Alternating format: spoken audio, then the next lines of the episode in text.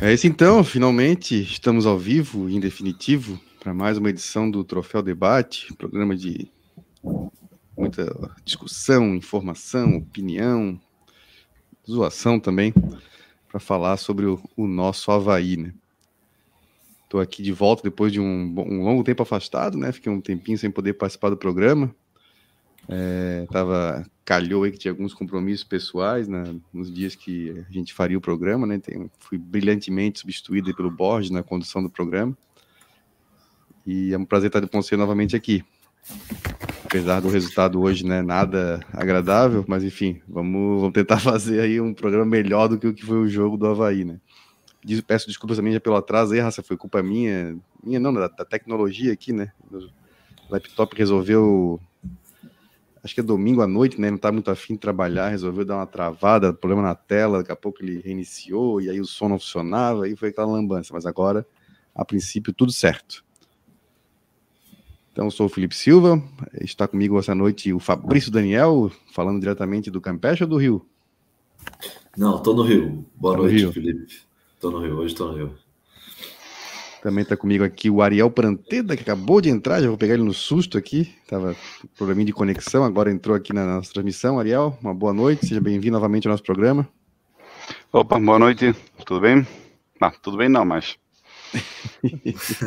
é, vamos lá, né? Na medida do possível. Ontem, ontem tava melhor, Ariel, ontem tava é. bem. Hoje não tá tanto. E com a gente também aqui, participando do programa, convidado mais que especial, já teve com a gente outras vezes também. Hoje vai poder falar sobre esse jogo lá em São Paulo e também sobre os primeiros movimentos aí do, do Lisca no Havaí. O Iancel, jornalista do grupo UND, cobre aí o Havaí, o Figueirense, também faz uns freela aí cobrindo, às vezes, jogos do Flamengo, né? Ian já, já, já fizesse também. Analista de desempenho, enfim, tem bastante conteúdo aí para analisar a parte tática que vai estar com a gente aqui também. Boa noite, Ian, seja bem-vindo e obrigado mais uma vez por aceitar o convite. Boa noite, Felipe, boa noite aos amigos aí acompanhando o Troféu Debate. Cara, que jeito de terminar o fim de semana, né? A galera vai dormir de cabeça inchada num jogo que acabou no primeiro tempo hoje. É, São Paulo hoje matou o jogo na primeira etapa e aproveitou bem os acréscimos, né? Três gols aí marcados nos acréscimos, dois no primeiro tempo, no segundo. Vou te falar a real que eu nem vi o quarto gol, tá? Tava arrumando as aparelhagens aqui e não vi o último gol. Depois que eu entrei na internet aqui que eu vi que o vai tomar mais um ainda. Mas vamos falar sobre isso aí também. Obrigado a quem está acompanhando a gente aí, tá desde cedo, né? A gente marcou para as 10 e 10 acabou atrasando aí, já expliquei o motivo, né? Meu, meu, minha aparelhagem aqui deu, deu pau, mas agora tá funcionando. Abraço pro Lohan Adão, pro Adrian Gonçalves, pro Rodrigo Adolf, Diego Canhete, Thiago Roberto, Thiago Klazen, Bruno Vicente. Quem mais está aqui? O Ariel já, já, mandou o um recado aqui de já ia começar. O Rafael Alves de Aguiar. Henrique Andrade. Felipe Borges, diretamente da onde? De Palmas, talvez. Hoje não pôde participar do programa. Mandou uma cornetinha aqui que com ele não atrasa tanto. Acontece. Enfim, rapaziada já estava aqui com a gente desde cedo. Bom, vou, vou, começar com o Fabrício. Pode ser, Fabrício? Você está tá mais. Estás aí diretamente da. Tá, tá, tá escorado, Fabrício? Estás perto do praia aí do Rio? Aqui, aqui em Florianópolis está frio, né? Mas deve estar tá calor aí. Como é que, que tu achasse aí do, desse, desse jogo? Havaí é, vira já tomando 3 a 0 já complicou, né? Então, o que que tu achasse dessa partida, segunda no comando do, do Lisca, né? O que que te chamou mais atenção nesse jogo do Havaí hoje? Bom, boa noite, pessoal. É... Boa noite, Ian, Ariel, né?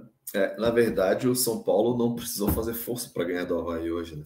O Havaí, o São Paulo ganhou um jogo, até o, o, o São Paulo pediu para antecipar um pouco a, o jogo dele em razão da Sul-Americana, mas se ele soubesse até que seria essa molezinha, nem precisaria ter o esforço de mandar o fax para a CBF para antecipar o jogo, porque não precisava, né? Porque o São Paulo não fez força nenhuma para fazer os três gols do começo no segundo tempo no Havaí. O, o Havaí tinha, o jogo, o São Paulo estava naquela, uma certa até preguiça ali. Não entendi muito como o São Paulo entrou ali. Sim, parece que não ligando tanto para o jogo e o Havaí acabou não se não aproveitando isso, né? Inclusive com, com o Lisca no comando, a gente espera talvez nem um jogo nem tanto elaborado. mais um time mais enérgico, né? Que um time que tenha vontade, que seja mais inconformado, né? Mas o Havaí entrou na, no jogo de São Paulo e foi um jogo de toquinho para o lado, toca para lá, toca para cá. Até eu, é, pô, se eu não fosse tão assim já, já, já vivido, né? Que, que eu soubesse que daqui a pouco São Paulo iria reagir, eu assim, pô, se ficar nisso aí tá bom, é 0 a 0 tá ótimo. Mas na verdade não é assim, né? O futebol não, não é assim, né? Então eu acho que o Havaí, além de permitir os gols do São Paulo muito facilmente, ele não se aproveitou, inclusive, da, da passividade de São Paulo no início do jogo, né? Então, foi uma partida terrível do Havaí, né? Não se aproveitou nada, né? E, e, e, é muito preocupante, né? Porque a gente veio de uma vitória, embora os três pontos tenham acontecido, mas foi daquele jeito, né? Que a gente viu assim, pô, da, daquele jeito ali nem sempre vai ser possível, mas mas até que foi. Então a gente esperava que o Lisca é, melhorasse um pouco o, o, assim, a elaboração do jogo do Havaí melhorasse um pouco, mas é, se mantivesse com muita energia tal. Mas não foi nada disso que aconteceu. E aí o São Paulo fez os três gols, o Gladson acho que colaborou pelo menos em um gol no primeiro tempo, né? E o último também acho que ele deu uma colaborada. Definitivamente ele não é um goleiro pro Havaí, né? seja na Série A ou até na Série B, no ano que vem, se for o caso, ele não é.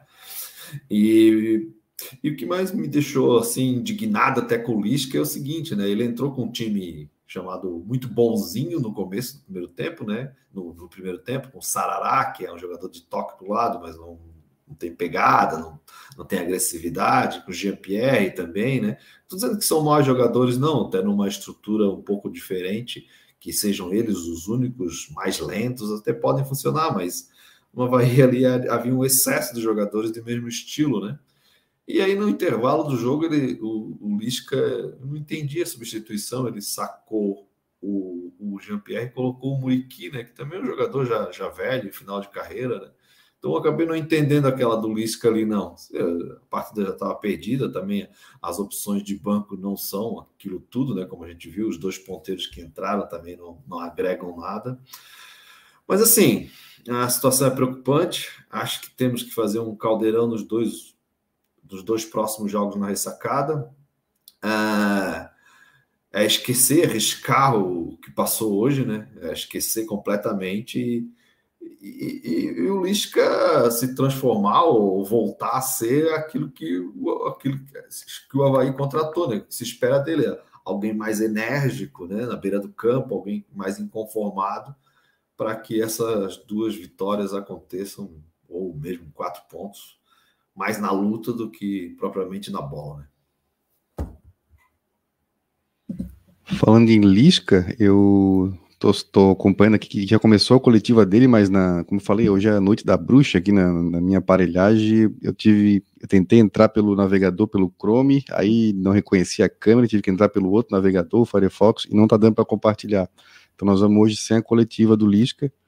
Vamos tocando nós aqui. Inclusive, eu estava ouvindo aqui, tá, o som tá meio ruim lá na coletiva dele, tá bem difícil de escutar até é, entender ele, né? A entrevista é gravada. A entrevista, hoje do, a entrevista do Lisca hoje é gravada. Ah, não é ao vivo?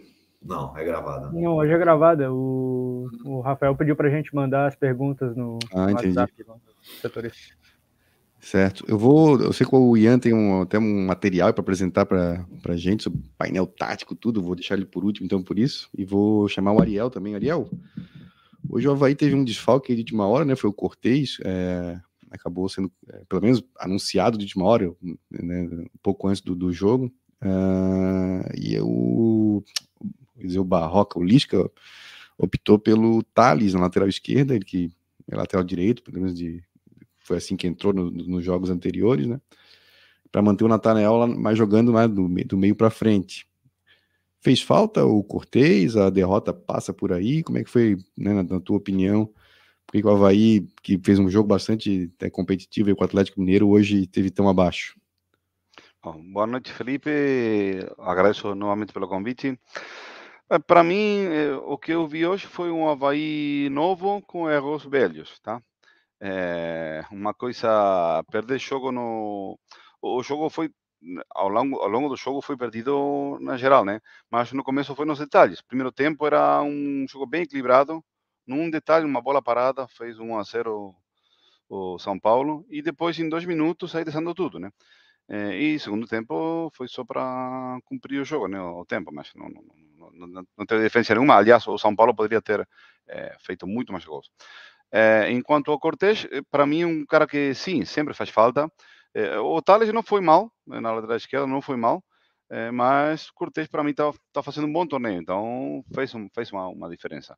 É, o problema do Havaí é, é tem que hum, todo mundo reclamando do Barroca, né, a parte defensiva, né, e a parte defensiva continua com os mesmos erros.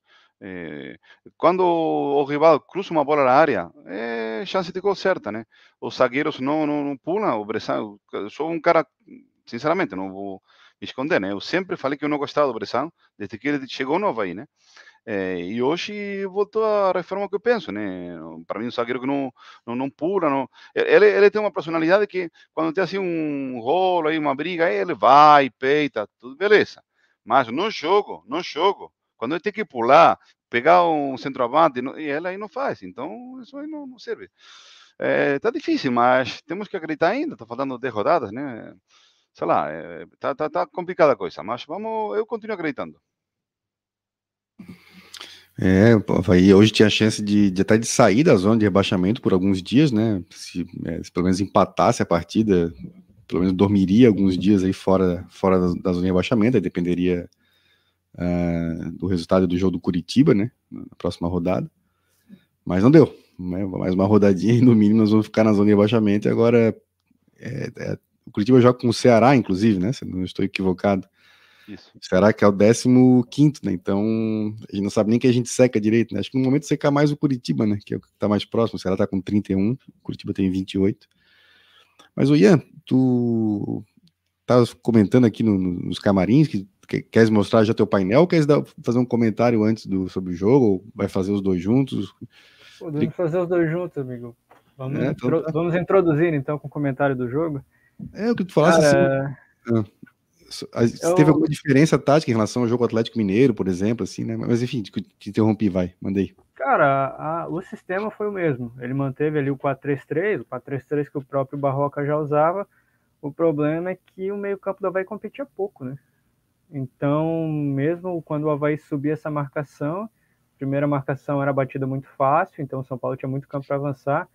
Mas assim, cara, até o pode-se dizer que até o 2 a 0 foi um jogo chato, assim, foi um jogo uma intensidade baixa, um jogo devagar. Eu acho que nem o próprio São Paulo sabe em entrar mil por hora, até porque os caras não querem arriscar, de repente lesionar alguém faltando uma semana para o jogo mais importante dos últimos, sei lá, 10 anos dos caras, né?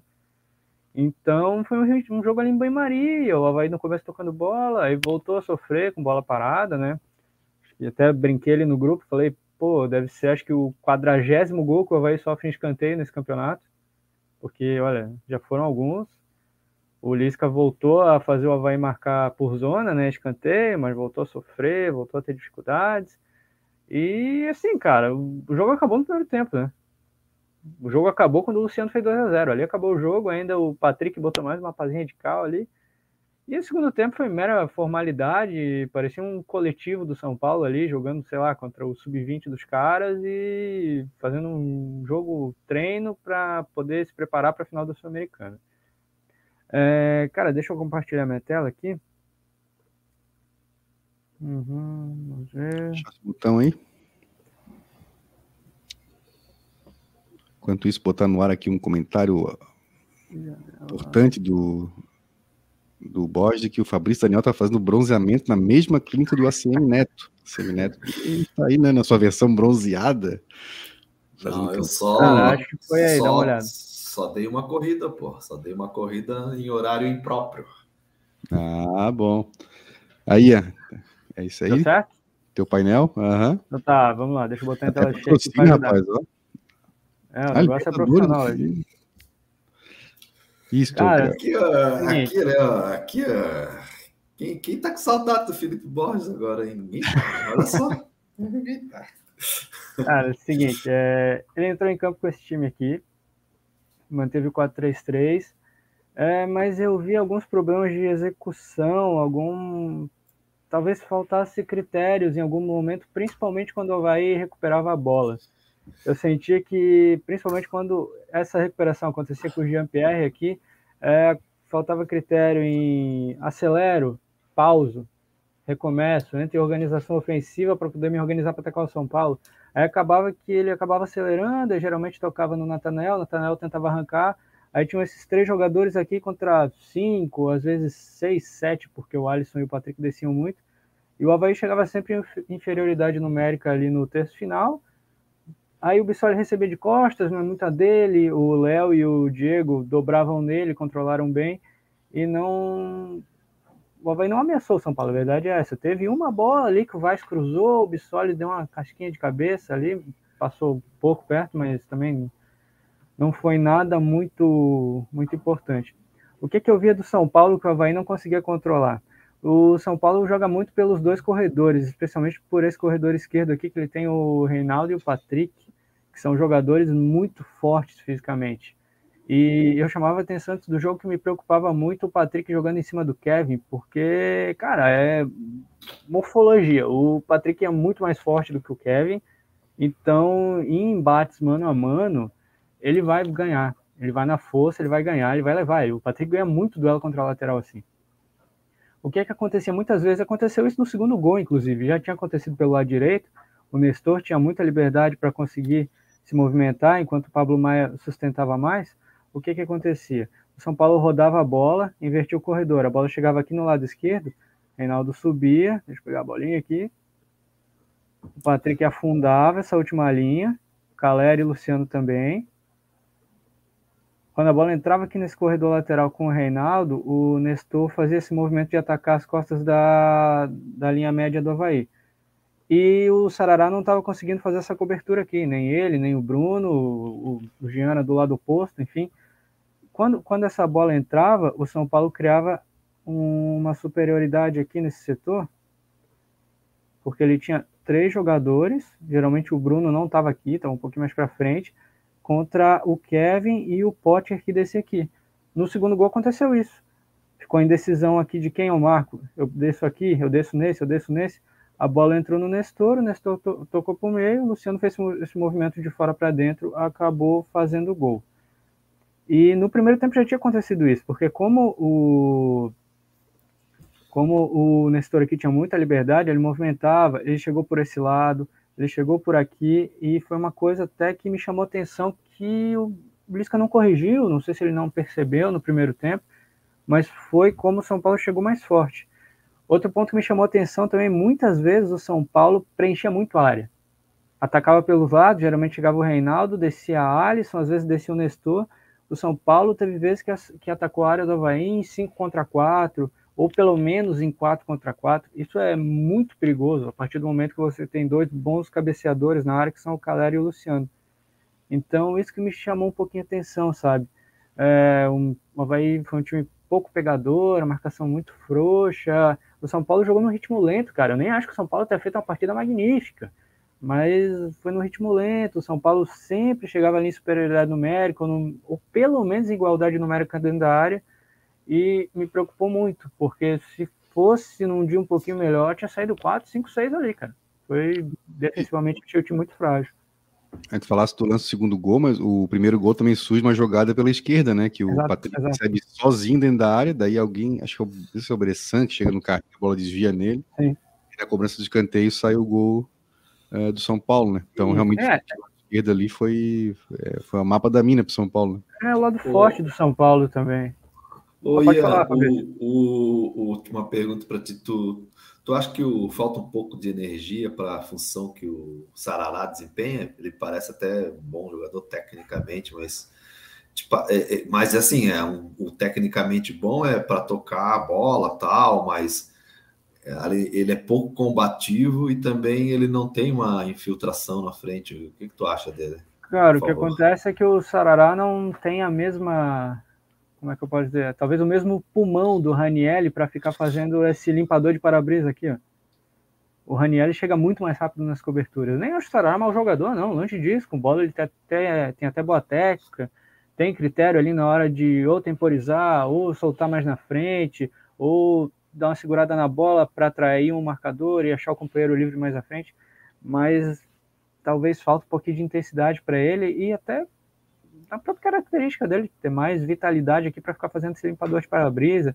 O Bruno acabava ajudando pouco nessa cobertura aqui também, o Bruno não vem bem nesse, nessa reta final de campeonato, então acabava que ficava um setor sobrecarregado, porque você tinha geralmente três jogadores aqui contra, contra dois, porque descia o Potker e o Kevin, só que acabava gerando três contra dois aqui, e o Bressan ficava nessa indecisão, ah, eu saio junto para cobrir, mas se eu sair, o Caleri está nas minhas costas.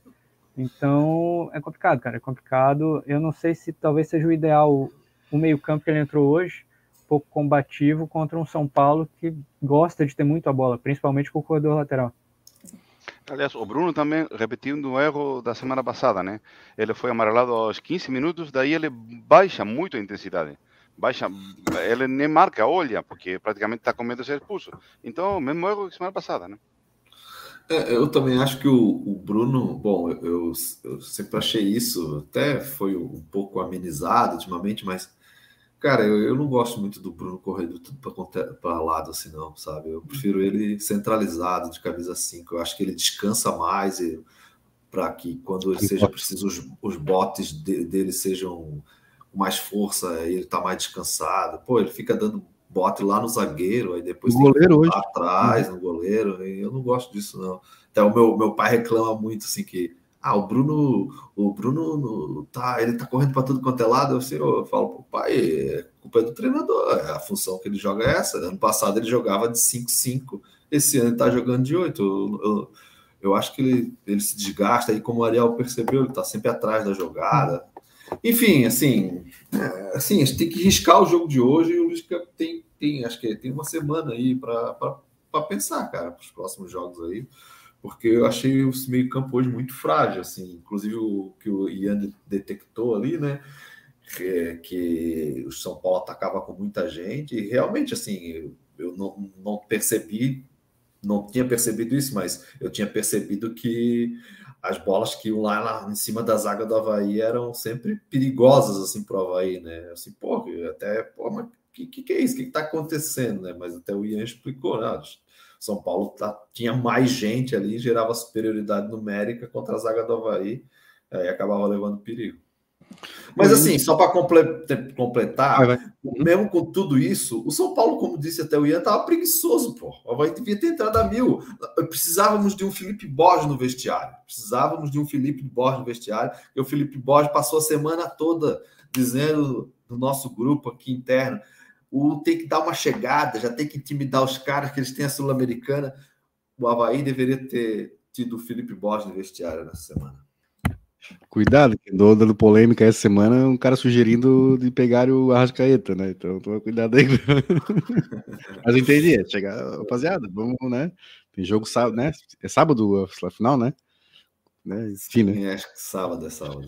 Mas eu ia, eu ia dizer ali, ali no, na, né, no teu painel tático, ali, desenhasse né, o Havaí jogando ali com um, uma formação 4-3-3, né, o Natanael e o Potker abertos e tal, e na minha visão, assim, como eu falo, eu entendo um pouco, mais, mais ou menos assim, mas hoje eu, tive essa impressão, não sei se é isso mesmo, tipo, no jogo contra o Atlético Mineiro, o Potker jogou mais em dupla com o Bissoli, e hoje, quando o Havaí não tinha bola, ele vinha realmente fechar como ele fazia com o Barroca, abria, né, tipo um 4-1-4-1, vi errado, é mais ou menos isso. Porque quanto o Galo achei que foi um pouco diferente, ele ficava mais na, ele não vinha tanto na, na lateral que ele ficava mais lá na frente com o Bissoli. Até me chamou a atenção que eu achei que o Jean-Pierre ia ficar mais na, quando o Havaí tivesse, é, essa bola, é. o Jean-Pierre ia ficar mais na frente com o Bissoli, mas não, era o Potker mesmo.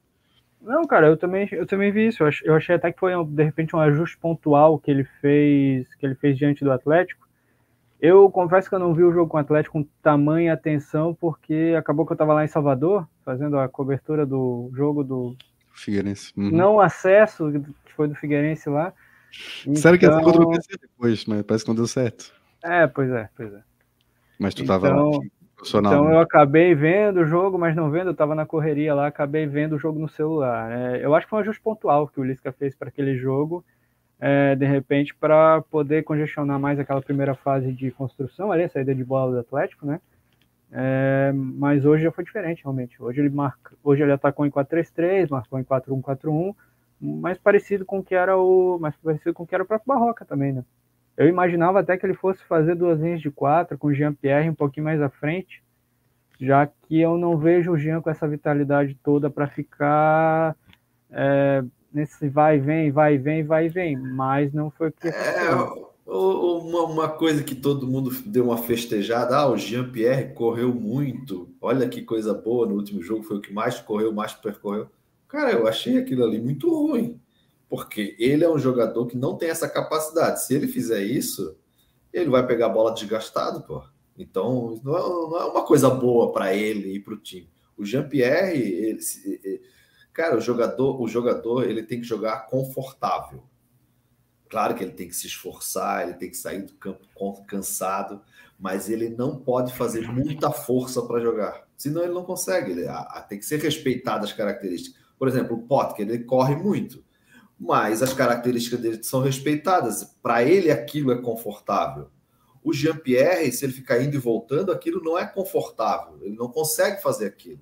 Então, eu achei assim, pô, mas cara, ele fica correndo para lá e para cá, para lá e para cá, mas aí ele pega a bola ele tá desgastado. Eu sei que o futebol até hoje acaba exigindo, né? Mas eu acho que precisa, ele precisa encontrar junto com os treinadores uma posição e um modo de jogar que ele se sinta confortável. Não estou dizendo que ele não tem que correr, ele tem que sair do campo cansadaço e tal, mas tem que ser, sair confortável. Cara, eu. Yeah, o, Jean, o, Jean, o, Jean, já chegou a jogar assim no Grêmio também, mas eu só, não sei eu se só, eu vou, só, só, avisar que eu vou sair um minutinho e já volto. Vamos conversando aí que eu já volto. Beleza. Cara, eu não vejo o Jean em condições, não sei se físicas, cara, porque a gente sabe que o Jean passou por problemas físicos muito sérios, teve a questão da doença, teve lesões, então eu não sei se eu vejo ele com questões físicas mesmo, de conseguir competir jogando nessa posição.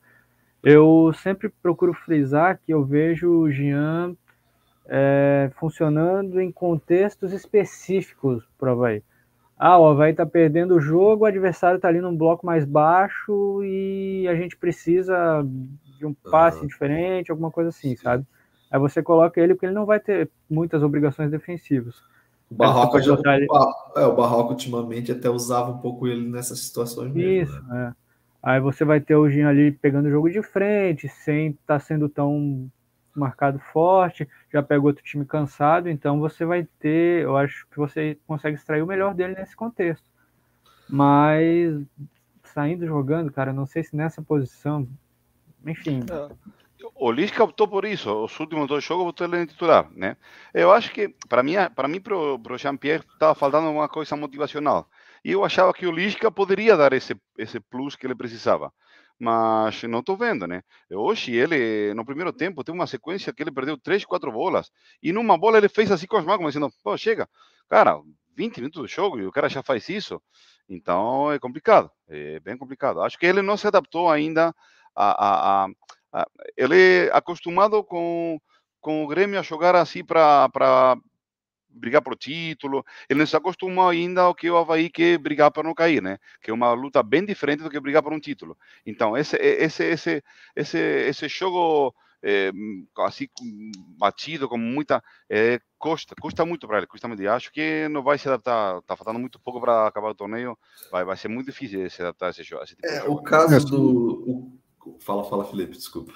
Eu só ia dizer que eu, eu, o GPR, assim, eu, eu acho que ele, em nenhum momento no campeonato, assim, encheu muitos olhos, fez alguns bons jogos contra o Curitiba quando entrou, teve aquele, contra o Palmeiras que ele fez um belo gol de falta, mas, assim, muito aquém do que, sei lá, eu esperava, né, no início do campeonato, quando foi anunciado que é um jogador bastante talentoso e tal.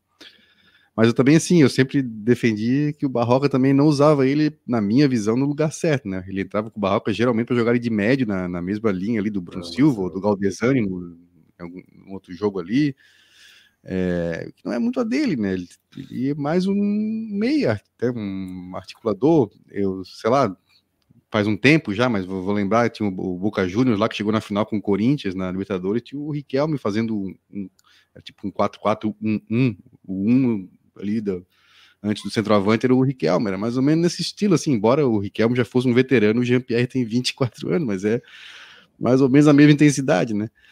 Agora o Lisca é, contra o Galo, ele entrou como meia, meia, né? Meia central ali, mais próximo dos atacantes, né?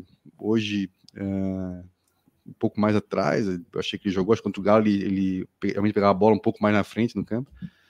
Mas ele vai ter que entregar, assim, se ele quer ser titular, vai ter que entregar mais, assim, mais, mais em campo, né? Se, se, doar mais. Agora, faltando 10 jogos, realmente, eu acho que não sei se ele vai. Se até agora não ligou esse, essa chave dele, né? Não sei se faltando 10 jogos vai, vai ligar. Sabe? Ou talvez ele é assim mesmo, né? É, é isso que ele tem que entregar, ele não vai conseguir fazer é. mais do que isso. Né? É, eu acho que o problema dele não é de doação, eu acho que o problema dele é característica física é, ah, cobrando dele uma coisa que ele não pode dar. Cara, eu com o Jean-Pierre acho que ele tem muita qualidade técnica, né? Para usar ele meio para frente, acho que é mesmo como o Ian falou, assim, que é um time com o adversário com bloco totalmente baixo, como era como o Barroco utilizava até, né? E infelizmente até não dava certo, porque os resultados ultimamente não estava conseguindo, a não ser contra o Palmeiras, né? Que teve êxito. Mas eu tentaria uma loucura com o Jean-Pierre. Né? Não sei se. É que hoje em dia o futebol também tá, tenta, exige muita intensidade, mas eu tentaria que ele fosse um, uma espécie de rincon, traria um pouco ele para trás, assim. Quem sabe, há, há, casos de jogadores que eram meio molengão na frente e atrás até se tornaram mais competitivos. É que eu acho que ele descansaria mais. Mas ele tem que estar tá também circundado com um time que tenha muita força física beiradas com força física, o próprio companheiro de, de volância com força física, enfim, sempre, sempre há exigência de força física para rodear ele. Mas eu acho que eu traria ele um pouco mais para trás, assim, porque ele não tem capacidade física para jogar um pouco mais à frente, assim. Eu acho assim. Eu acho justo até com ele cobrá-lo, assim, é, vontade e tal. É, é, ele não consegue dar é uma, é uma questão física, eu acho. Vou dar uma passadinha rápida aqui no chat, já temos aí mais de meia hora de programa, o pessoal está tá comentando aqui. O Lohan Adão falando do VAR, o VAR bizonho hoje, então, eu puxei esse comentário do Lohan, porque eu, na central do apito ali foi falado, né, que do primeiro gol do, do São Paulo tem, tem um puxão ali em cima do Thales, né, se não me engano, e que impediu, né, ele de disputar a bola. Mas é, agora, né? Com VAR e tudo, a gente, né, a gente continua sendo prejudicado, né? Dizem que são beneficiados no caso dos pênaltis, mas. Ah, mas, porra, mas, cara. É, porra, não dava, né? Uma faltinha não, também não dá, né? VAR não pode ser chato. Mas assim também, né? Subiu três, um cara de São Paulo esbarrando o outro, assim, né? os três juntos ali subiram e não tinha mais ninguém do Havaí, né? Por perto, né? Isso, isso também é verdade. E já vou ter tocar, daqui a pouco eu toco nesse assunto, mas achei que o Gladson também, assim, faísca atrasada, né? Assim, boa, não foi uma cabeçada forte, assim, então, então talvez, né, desse, desse para chegar, mas já já falamos do Gladson também. É, o Rafael Alves fala da forma de marcação do escanteio, o Ian comentou sobre isso, né? Que ele voltou à forma de marcação de escanteio que tinha dado errado. O Barroca já tinha ajeitado isso nos últimos jogos. Resultado: o time perdia todos os confrontos no escanteio e perdeu o jogo nisso. O Ian pode, resumidamente, assim, explicar o que que qual era a diferença, o que, o Barroca fazia e, mudou, e o que, o Lisco está fazendo nos escanteios? Cara, o Barroca, ele, no, ele logo chegou no Havaí, ele estava marcando individualmente no escanteio. O que, que era isso? Cada um pega o seu, literalmente. Marcar individualmente tem um problema. É, por exemplo, você vai estar onde o adversário quer que você esteja. Porque se você vai perseguir o jogador adversário, então, se ele for para fora da área, você vai junto. Esse é o problema. Fora que tem situações de bloqueio, que um jogador vem, te bloqueia, o teu jogador vem, o outro jogador vem e sai. Vocês querem um. Acho que o melhor gol que ilustra a, o maior problema de marcação individual em escanteio. O, gol, o primeiro gol da Alemanha no fatídico 7 a 1 o gol do Miller no escanteio. O Klose faz um bloqueio no Davi Luiz e o Miller pega e vem por trás e, e faz o gol sozinho. Mas assim, todo tipo de marcação vai ter seu ônus e bônus. Aí o Barroca começou a marcar por zona no, nos outros jogos, dali para frente, acho que do Catarinense para frente, já ali depois do jogo com o Brusque. Por zona, colocava geralmente os quatro, cinco melhores cabeceadores dele ali na, no espaço mais perigoso, ali na entrada da, da pequena área, e usava às vezes um ou dois bloqueadores, geralmente contra times que tinham cabeceadores muito bons. Ou seja, eram dois jogadores ali bloqueando, segurando o, o, jogador que geralmente vinha de trás na corrida. Depois de um tempo, o Havaí passou a sofrer muitos gols de bola parada. No jogo com o Santos, ainda no primeiro turno, o Barroca voltou a marcar individual. Cada um pega o seu. Aí deixava ali no máximo dois ou três jogadores na, na zona, ali na pequena área. Geralmente um no primeiro pau, um no segundo e outro mais um pouquinho para frente da pequena área. E o Havaí parou de sofrer. O Havaí tomou um gol de escanteio do Corinthians, se não me falha a memória, do Balbuena. Acho que foi o único gol que o Havaí tomou de escanteio, depois que passou a marcar individual. E agora com o Lisca ele voltou a marcar por zona. É, ele até falou na coletiva que preferia esse tipo de marcação. O Lisca voltou também, bota ali de 4 a 5 jogadores, os melhores cabeceadores dele ali na pequena área. E às vezes usa um ou dois bloqueadores.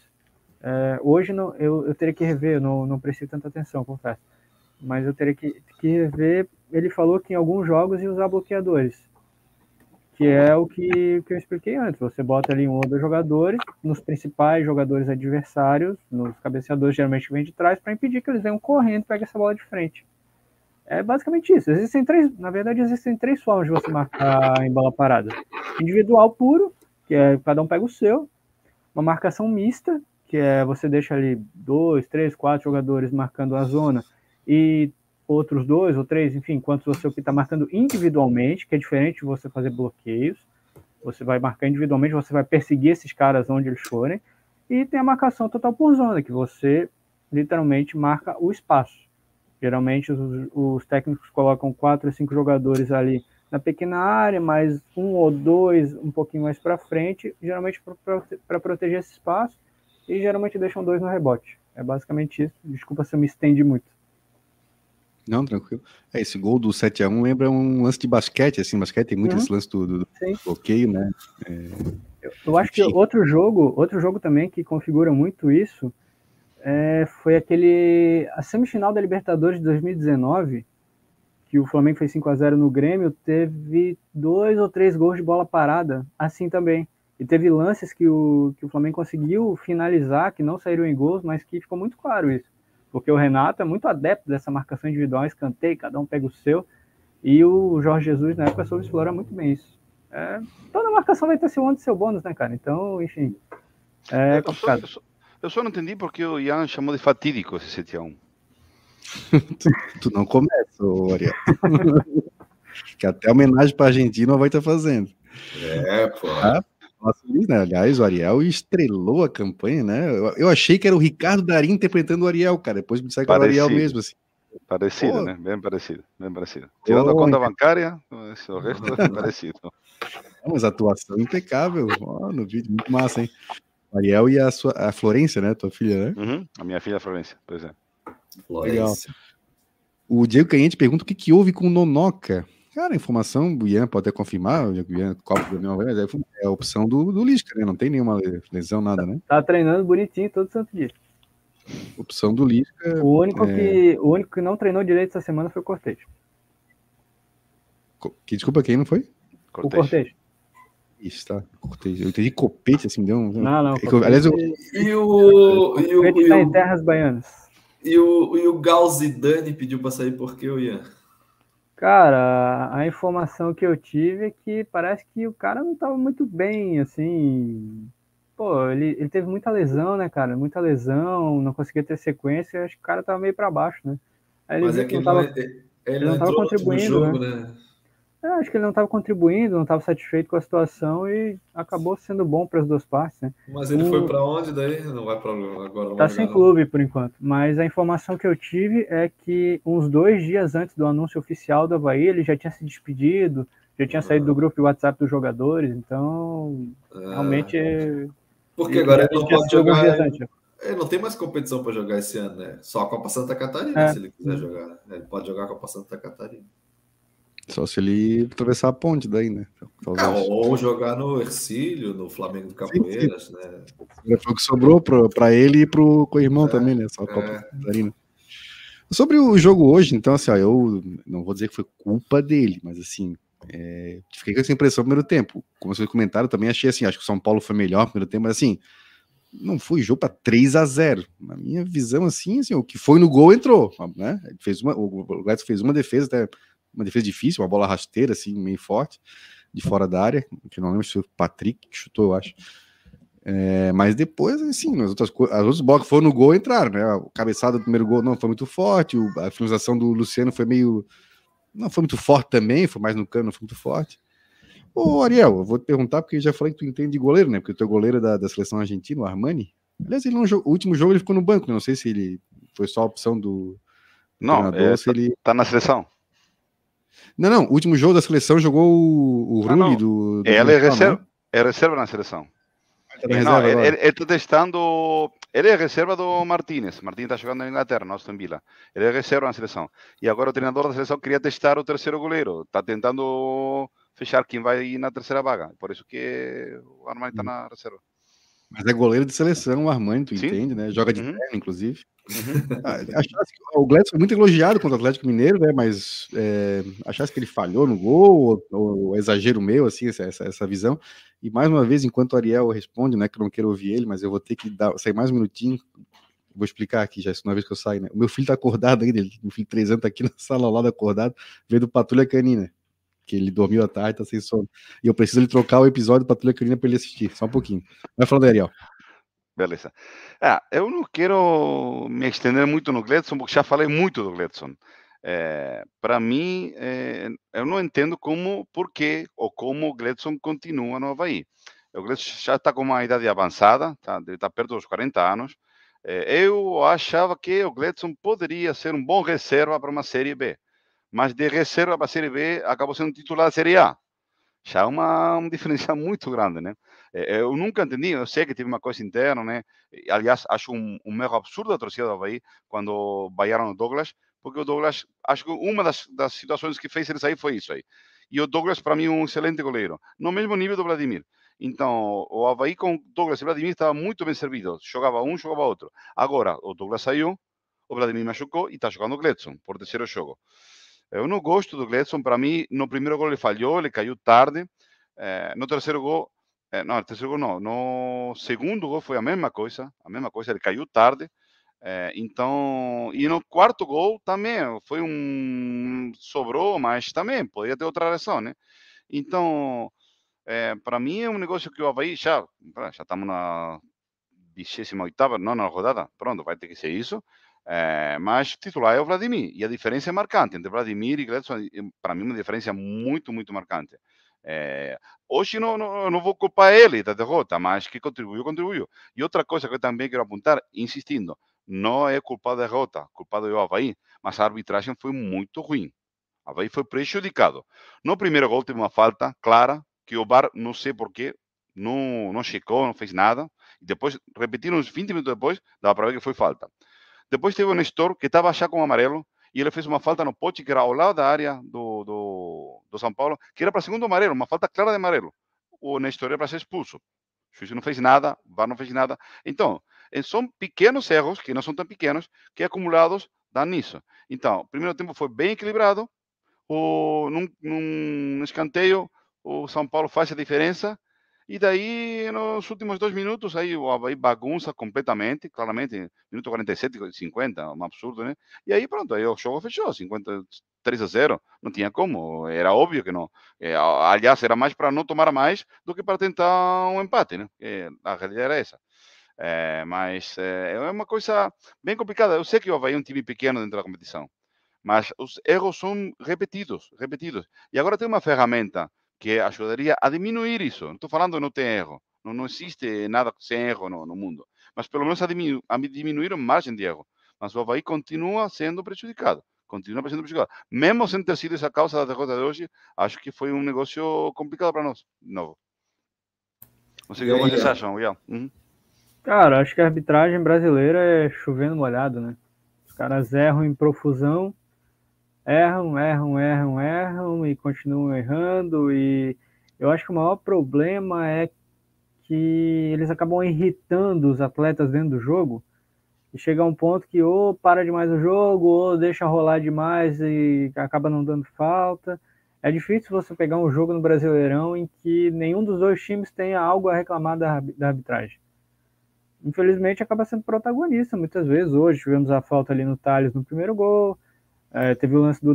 Foi do Nestor, né? Que ele, deu, ele já tinha amarelo e deu aquele carrinho. E uhum. se fosse o árbitro mais rigoroso, teria dado o segundo amarelo. Mas, cara, é, é, complicado. Eu já tô tão cansado de falar de arbitragem nesse campeonato. A gente e... fala de arbitragem, fala de VAR, e aí a CBF vai e divulga os áudios do VAR. Aí você escuta os áudios do VAR, faz menos sentido ainda. Aí você pega, por exemplo, sei lá, o lance lá do Bissoli no Santos, no jogo do Flamengo. É, cara, é, é chover no molhado, sinceramente. É complicado. É, eu tava ouvindo aqui vocês falando que é assim, né? Que, é, que é o, é a vida real, né? Eu falei, o meu filho tá ali, tem que trocar o patrulha canina para ele assistir, é um rolo aqui quando a gente faz o programa. Mas é o seguinte, é, tá ouvindo vocês falar aqui. Cara, eu concordo com o Ariel, que a arbitragem bem confusa, assim, até naquele lance ali do, né, Bruno Silva com o Caleri ali naquele, naquele, acho que foi uns 18, 19 minutos de jogo. Cara, o, jogo parou assim e ficou e não andava e não saía daquele, e não conseguia resolver aquele, aquele bololô de jogadores e sair dando cartão. E realmente um pouco confusa essa arbitragem, mas como o Ian comentou, né, não, é, não é tão incomum no, no, no, Brasil essa, essa arbitragem meio confusa, né? Mas desculpa, Fabrício, te interrompi. Não, não, acho que o Ian não falou do Gladson. Ah, sim. Cara, é...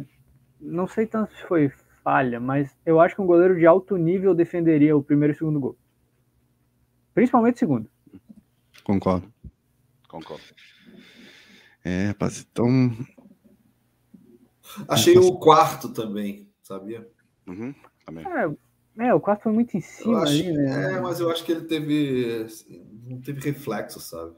É, sim, lembrei, é, no meio do gol, é no meio do gol. Ele, o cara... Me lembrei do, do, do nosso Douglas, acho que eu não era muito fã do Douglas, assim como também não sou do Vladimir, não, mas claramente são dois goleiros melhores que o Gladson. Eu achei, o, acho que naquele quarto gol ali, o Douglas, que é um cara mais rápido, sairia na cabeça, disputaria com a mão na cabeça do, do Éder, né? Que fez o gol, né?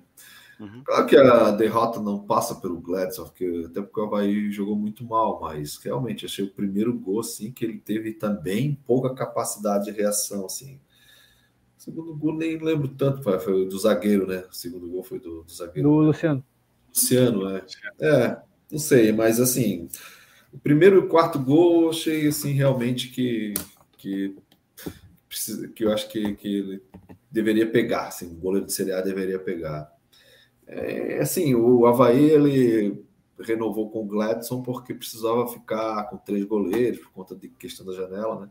Nesse ponto a gente está vendo que realmente a direção tinha, tinha razão, né? Mas talvez não fosse o nome o Gladson, né? Mas enfim, Agora fica a pergunta, né? Será que o Igor é bom ou não é bom? pois é, não joga, né? Não, o Igor bom, né? É. Será que ele é tão bom assim? Rapaz, mais um jogador que eu queria comentar. É, ele entrou novamente hoje em campo e não, não acrescentou tanto. Paulo Guerreiro. Paulo Guerreiro veio aí uh, com uma grande contratação. Não vou esconder. Quando veio, eu falei: olha, se estiver bem fisicamente, acho que pode contribuir. Né? Um jogador que, que tem qualidade, né? Demonstrou qualidade. Mas, assim, já entrou em vários jogos, foi titular em alguns, entrando durante o jogo em outros, e ainda não parece não, não ter correspondido né, à expectativa de, de quando chegou, uh, de toda a repercussão que deu. Claro, é um, é um grande nome do futebol sul-americano, enfim, repercutiu aqui no Peru, em outros países também. O Ariel comentou que até na, na Argentina é, os caras falavam bastante, assim, porque todo mundo na América do Sul conhece o Guerreiro, né? Pelas eliminatórias, Copa América, enfim, pelo Corinthians, pelo, pelo Flamengo, pelo Inter. Então, mas até o momento, assim, mas eu comentei na época, né? Eu falei, olha, mas o pessoal tem que entender que o titular é o Bissoli. O Bissoli tem, um, né, tem uma, umas características que, que o Havaí precisa, precisa um, centro, de um atacante que, que brigue durante o jogo, mas o Guerreiro, eventualmente, em situações de jogo, pode entrar e, tem, e contribuir, que é um atacante de boa qualidade. Até mais que um eu falei isso, né? mais do que um grande artilheiro, para mim, o Guerreiro sempre foi um, um atacante de qualidade, boa visão de jogo, bom passe faz bem o pivô, né? Então, mais do que ser um artilheiro, acho que ele é mais até um armador de jogadas, um facilitador de jogadas do ataque. Mas assim, não tô vendo, a gente não tá vendo nenhum nem outro até agora, né? Teve um, talvez alguns lampejos, assim, mas até agora não. Me parece, assim, a minha. Eu não sou especialista, me parece que ainda falta ritmo, assim. O cara ficou um ano parado, tal, acho que ele ainda não está na, na, no mesmo ritmo dos outros, né, quando ele entra em campo. É, eu não sei, o Ariel, tu, tu, ainda acha que o Guerreiro pode contribuir? O que tens achado assim das entradas né, dele, dele, no time? O, titular é o Bissoli mesmo? Talvez o Guerreiro deveria ter mais chance como titular para ganhar mais, mais, mais ritmo? Enfim, o que, que tu achas? Ah, eu acho que pode contribuir, sim, mas claramente o titular é o Bissoli, disparado. É, e que para o Guerreiro contribuir mais, eh, o Havaí precisaria modificar eh, o jeito de jogar do jeito que está jogando hoje, dificilmente vai contribuir, tá? É, eu achava que o Lisca ia fazer, não, não vou dizer uma revolução, mas uma mudança muito grande. E não estou achando essa mudança tão, tão grande. Estou achando o time parecido com o time do Barroca. É, e do jeito que estava o time, não, vai ser difícil ficar. Então, acho que vai ter que precisar uma mudança, é, particularmente, né? Eh, tu podes é, plantear o jogo de um jeito em casa e de outro jeito fora. Bem diferente. Vai ter que jogar de um jeito diferente. Não é a mesma coisa jogar no Morumbi que jogar na ressacada. E não percebi isso hoje. Então, acho que agora tem mais uma semana para trabalhar. Tá? O próximo jogo vai sábado que vem. Então, tem mais uma chance para para ver que como, como que pode contribuir o Lisca com o Havaí, é, mas é, para mim, centroavante vai ser o Bissoli até o fim do torneio. E o Guerreiro vai ter que é, entender que o lugar dele é esse, é entrar nos últimos 20 minutos, meia hora e contribuir no que ele puder, tá? acho que a função dele vai ser essa. O que eu acho do Guerreiro é o seguinte, é, ele, ele, ele teve entradas até contra o Curitiba e Juventude que eu considerei ok, né? Ele teve um lance importante contra o Curitiba, estou a bola na trave, achei que ele entrou legal também contra o Juventude, inclusive num desses programas, acho que foi contra o próprio Juventude, pós-jogos que a gente, que a gente fez com o Felipe Borges de, de apresentador. Aliás, né, hoje a gente está podendo falar tranquilamente, né? Diferença, né? Porque quando o Felipe Borges está apresentando, não é muito assim, não.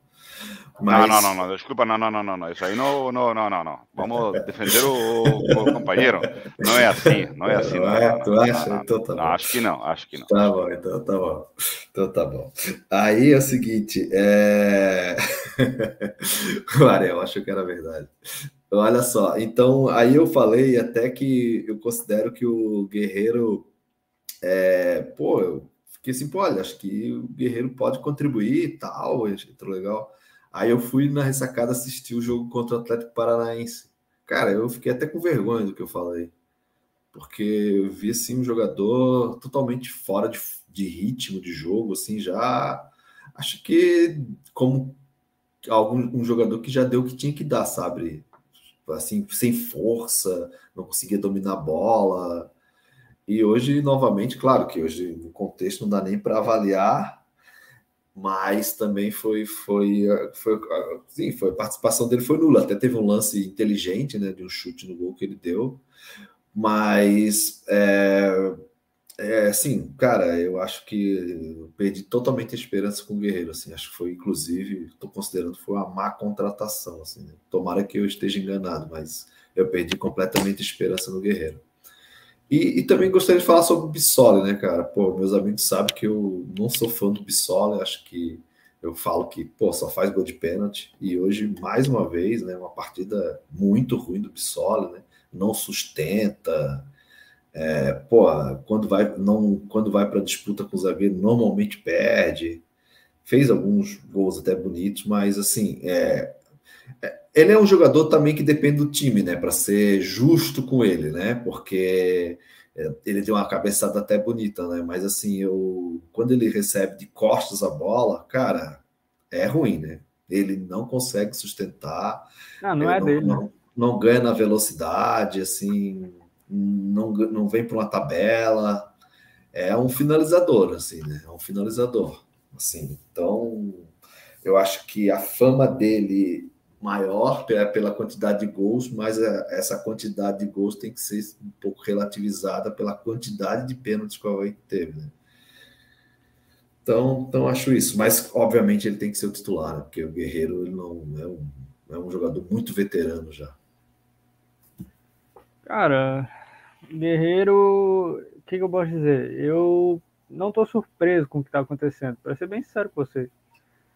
Quando veio, por todo o contexto, é um jogador já com a idade avançada, sem pré-temporada, principalmente. Ele não teve uma pré-temporada, ele estava nove meses sem jogar. Ah, o Barroca falou muito isso na época, que fisicamente até ele estava bem, mas a questão de jogo mesmo. Tempo de jogo, tudo que o cara só com o tempo consegue. Então, ele não ia conseguir isso com o pau pegando no Brasileirão, com a vai precisando de resultado, e ele ali nove meses sem jogar, naquele ritmo mais lento tudo. Assim, o Guerreiro nunca foi um grande goleador, artilheiro, enfim, de fazer 30, 40 gols na temporada. Mas é um cara que gerava muito jogo, né? Até o, o Felipe falou isso bem gerava muito jogo, recebia muito de costa, abria espaço geralmente para o ponto infiltrar. Só que, cara, vamos ser sinceros, até aqui é um fiasco. Tá certo que o contexto ajuda pouquíssimo ele também. O, o Havaí não cria para ele finalizar, às vezes vem uma bola ou outra para ele receber de costas, mas aí o jogador não ataca o espaço que tem que atacar. Então o contexto favorece pouquíssimo ele, mas até que é um fiasco. Mas eu não esperava que fosse muito diferente do que está sendo, sendo bem sincero. É, eu me iludo mais fácil, eu tinha alguma esperança que funcionasse. Tem 10 jogos pela frente, né? Tá vendo aqui os números dele, tem, ele entrou em 9 jogos aí na, pelo Havaí, quatro deles como titular. É, um desses nove jogos foi contra o Atlético Mineiro, que ele entrou aos 44 do segundo tempo, enfim, vamos dizer que foi, né, efetivamente em oito jogos, dos quais quatro como titular, ainda não fez o seu gol, não deu passo para gol, né, então, é, realmente, assim, ainda não, não justificou, né? O, o, cartaz, com razão, veio com bastante cartaz com razão, eu falei, um cara muito reconhecido no futebol sul-americano, principalmente, mas na Alemanha também, jogou um bom tempo lá no Bayern, no Hamburgo, mas ainda não, não, não rendeu. Ô, Felipe. Paulo Guerreiro, diga. Eu acho, eu acho que a questão é a seguinte: ninguém contesta a qualidade do Guerreiro. Ninguém contesta a qualidade, nem tudo que ele já fez, nem tudo que ele representa para o futebol, principalmente do Peru. Mas, cara, não tá funcionando. Não tá funcionando até que é um fiasco. E não é vergonha dizer isso. Não, Estamos falando da atualidade dele. A atualidade dele é o que se vê em campo. É isso. É nem mais nem menos do que isso. É o que se vê em campo. Todo jogo. Não. É contra o Atlético, hum? contra o Atlético Paranaense, assim, é, foi perceptível, sabe? Foi, uhum. foi muito claro. Nem um jogador, claro, ele, ele até tornou o Havaí mais conhecido do Peru, tenho certeza, né?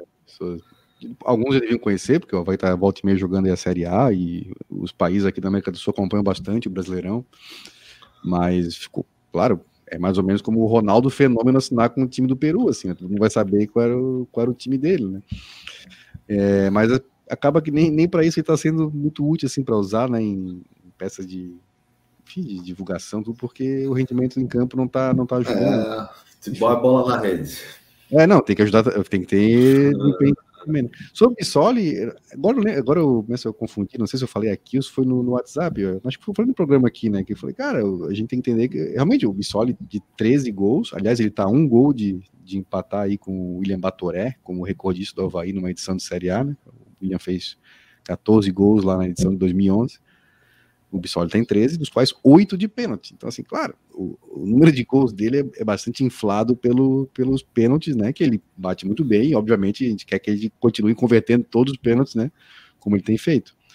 Mas sim, não é um. Eh, esses gols, ah, tem 13 gols, não é muito da qualidade, da presença diária dele, vamos dizer, né? Pode ver que a bola às vezes tá ali passando. Hoje, hoje aconteceu, assim, passou umas duas, três vezes ali ele não tá. Não é, realmente assim, parece não é muita dele. É... Eu acho que ele é um finalizador muito bom.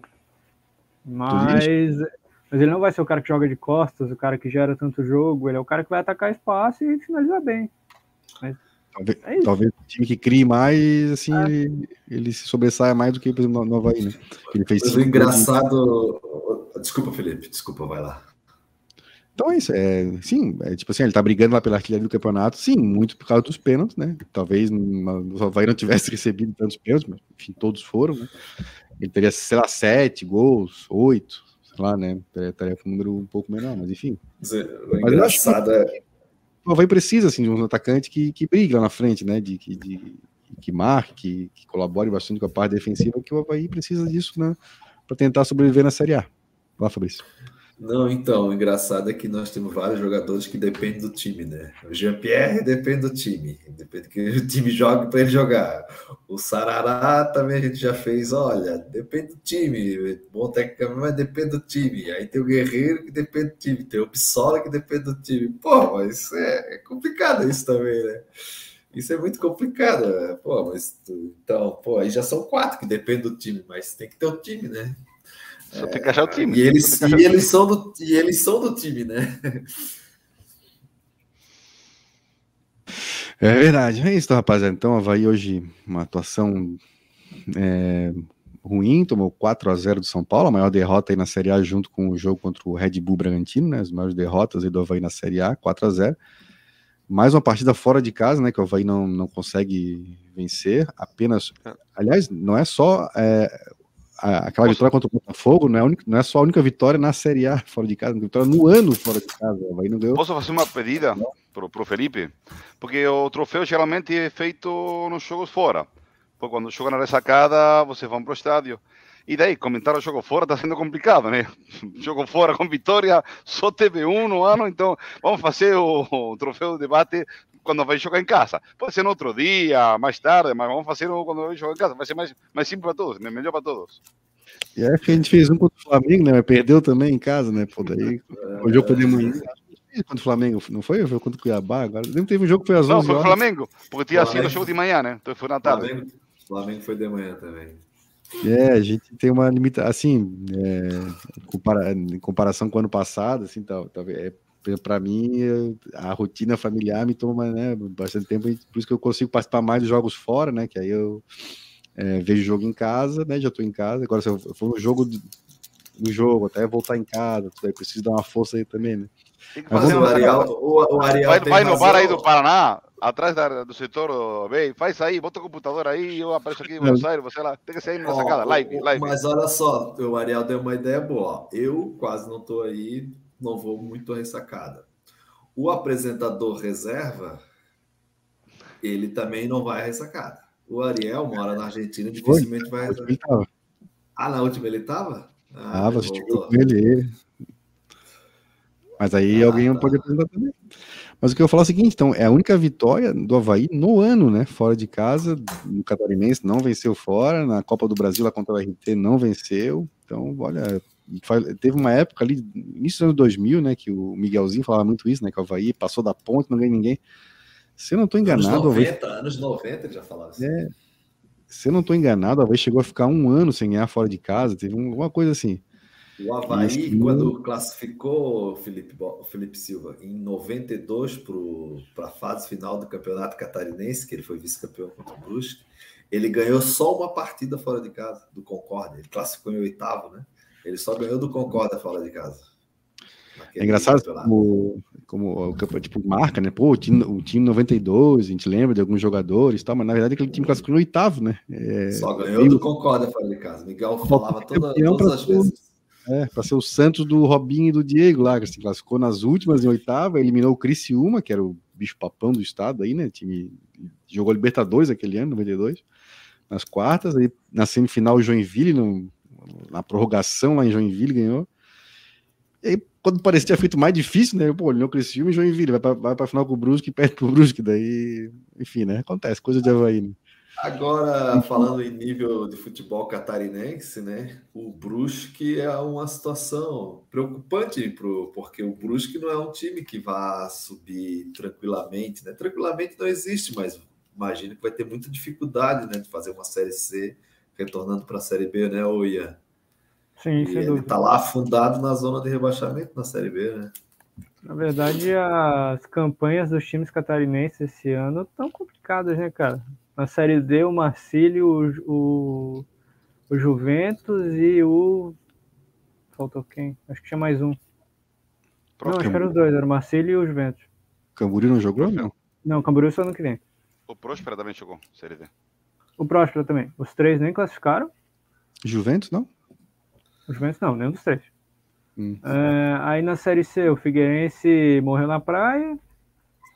Ah, mas esse, Ah, esse competiu até o último minuto. Não, Teve chance até é, o último não dá, minuto. não dá bem. dizer, não Brigou, dá pra brigou, dizer que o brigou. Figueirense Ah. fez uma má campanha, né? Tem que ser Ah, justo. brigou, também. brigou. É, mas diante do contexto geral, acho que foi uma campanha frustrante, na verdade, né?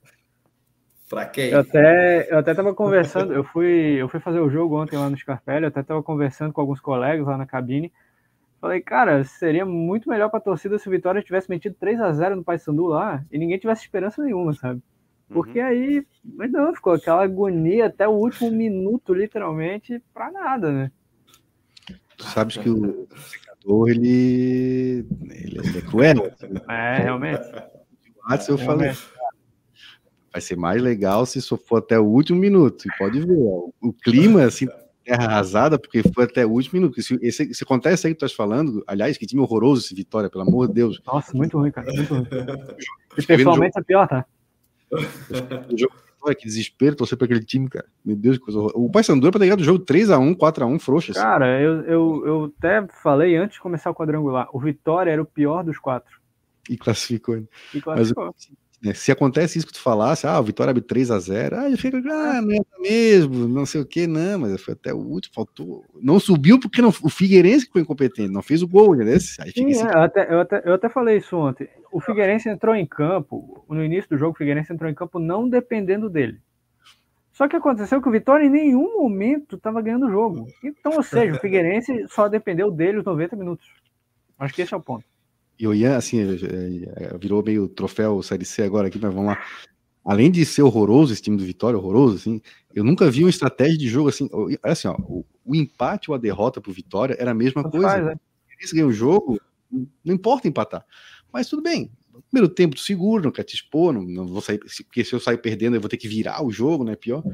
Mas, pô, aos 43 do segundo tempo, empatando o jogo, o Vitória fazendo cera, dando bicão pra frente. O que eles estão achando, cara? Se ser um gol no Scarpelli, acabou pra eles. Não, porque aos 43 do segundo tempo não arrisca tentar fazer um, sabe? Não precisa ser abrir, mas, pô, vamos, vamos atacar. Não, era bago pra frente e fazendo cera. Eu não entendi aquilo, cara. Pô, de repente os caras não fizeram conta, cara. Agora eu, eu, eu vi o- os melhores momentos do Figueirense, também não teve nenhuma chance clara assim, né? Não, nenhuma, nenhuma, nenhuma. Sa- Sabe aquela impressão que o jogo podia estar acontecendo até agora, que ia estar 0x0 ainda? Eu vou confessar, eu estava ontem estava no estádio do River, né, no Monumental. Jogava o River, que aliás foi muito mal, estamos num ano muito ruim, perdemos com Tajeres. Então, eu estava no, estava no jogo, estava ouvindo no celular, tá? Eu estava ouvindo, acompanhando a transmissão da CBN. Não, não, Seca- é secador, né? quando acaba o jogo, eu estava com o meu afilhado, né, que fomos juntos no jogo. Quando acaba, eu estava perguntando, eu falei para ele a situação, né, Figueirense está jogando para não subir, tá, tá. Quando acaba o show do Figueirense, eu falei, vamos, pô!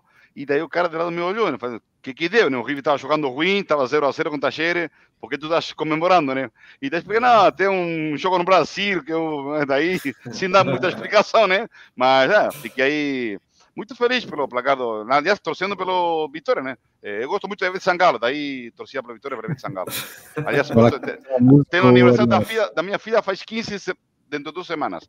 Já falei ontem, falei para o DJ da festa que eu quero Opa. arerê, a música de David Sangalo, quero arerê a todo volume nessa festa. E aliás, tem seis convidados brasileiros que estão vindo para a festa e eles vão dançar arerê eh, daqui a 15 dias aqui em Buenos Aires. Pode- pode Mas vão dançar felizes ou tristes? Só pra saber. Oi? Eles vão dançar arerê felizes ou tristes? Só pra saber. Não, não, feliz, feliz. O Gustavo Gueder, eh, o Fernando Ah. Amorim e o Felipe, o Felipe Silva, o Felipe o Caixa para a gente, o Felipe é, o Carioca. Não, não, todo mundo pensei, vai tu, ser muito feliz. pensei que era o Felipe Borges, mas o Felipe Borges só dança Não, lá no, no. Maré Alta atualmente. né? Só a esposa do meu amigo Gustavo Gueder, que é a Luciana, que lamentavelmente ela é figueirense, ela não vai ser muito feliz, mas o resto vai estar todo mundo comemorando. Agora, o Felipe. Gosto da Ivete Oi? Sangalo. Eu escutei bastante arerê ontem porque eu gosto da Ivete Sangalo. Mas é, Felipe, agora falando também de a, a- a Série B, tem umas coisas assim que não mudam, né? Tem os amigos aqui do trabalho, tem, obviamente, muito vascaíno, né? Eles preocupados com Londrina. Eu falo, cara, fica tranquilo, cara. O problema de você não é o Londrina, é o Londrina amarela na Série B, quando tá lá no final, ele é amarela, sempre amarela, fica tranquilo. E não deu outra, né? Aí vai jogar com a ponte em casa, perde 2 a 0 Cara, é, o eu vi Londrina um negócio maravilhoso. é sempre um caso sério. Eu vi um negócio maravilhoso. A torcida do Vasco é um negócio à parte no futebol brasileiro que os caras são muito bons, cara. Eu, o, o cara comentou bem assim: o Vasco vai ser o primeiro time da história a conseguir o acesso culposo, quando não há intenção de subir. Mas é sério, cara. O Vasco perdeu o jogo, assim, que eu vejo, o Vasco tá perdendo. E como é que ele tá no G4? Eu não entendo isso. Realmente é, é uma boa definição. É o acesso culposo. Não queria, mas subir, de algum jeito. Mas o tava... Londrina na Série B, ele... não, não adianta. Ele sempre chega lá no final e dá uma amareladinha. E o Vasco agora tem Vasco e Londrina agora. É. É. Mas tu tá falando da Série B ainda, a Chapecoense também perdeu pro Criciúma hoje, tá ali em 15 quinto. 15 assim, três pontos só do, do 17, mas com duas vitórias a mais. Enfim, tá aí duas rodadas né, de vantagem, mas mesmo assim tá ali e é desde o começo do campeonato, né? Rodeando ali o, o Z4. Realmente não é um ano muito glorioso assim para os catarinenses em termos de uh, campeonato brasileiro. O Havaí, assim, na boa, tá fazendo a campanha que mais ou menos imaginava, né? Brigar contra o rebaixamento. Também não dá para também achar que é um, né, uma decepção está dentro do esperado, mas a gente espera que no fim do, do campeonato a gente consiga a permanência, né? E para isso, nós vamos ter dois jogos importantíssimos agora, na sequência. É, ela vai jogar duas partidas em casa, na ressacada contra o Atlético Goianiense, é o primeiro jogo. O Atlético Goianiense é o 19 colocado, colocado 22 pontos já tá lá, né? Não tá com um pezinho, mas já tá assim, botando, já botou uns três dedinhos já na Série B do ano que vem, tá, tá já tá ficando mais longe, tá seis pontos, né? Do 16 colocado já, mas tá na briga ainda, tá, tá, tá vivo, né? É, o Atlético Goianiense a gente enfrenta na próxima partida, no próximo sábado, às 19 horas, né? Na ressacada, e depois nós temos o Botafogo, que tá um pouco mais acima ali, com 34, tá na posição um pouco mais mais confortável. Mas também, assim, não dá para dizer que está totalmente fora da briga, até porque é, não é um time assim que vem encantando muito, né? O Botafogo está fazendo uma campanha naquela faixa intermediária, né? Se tiver que apostar, digo que não vai cair Botafogo, acho que vai, vai escapar, é, mas ainda não está ali rodeando. Dá para chamar é de um Bota... direto ainda. É que o Botafogo se reforçou na janela um pouco. Aí é difícil. É difícil o Botafogo é um projeto em construção ainda, eu sempre digo, né? Porque uhum. é um uhum. time que está se formando ainda tudo. Eu acho que daqui a um, dois anos vai estar tá brigando por coisa maior. Mas enfim, antes do fogão, nós temos o Dragão. Né? É, na próximo sábado, na ressacada, vai receber o Atlético Goianiense às 19 horas. É, jogo fundamental, assim, não, não existe. Se, se hoje contra o São Paulo tem 4 a 0 ficou pesado. Então, ah, se perder também não é assim, é nenhum absurdo.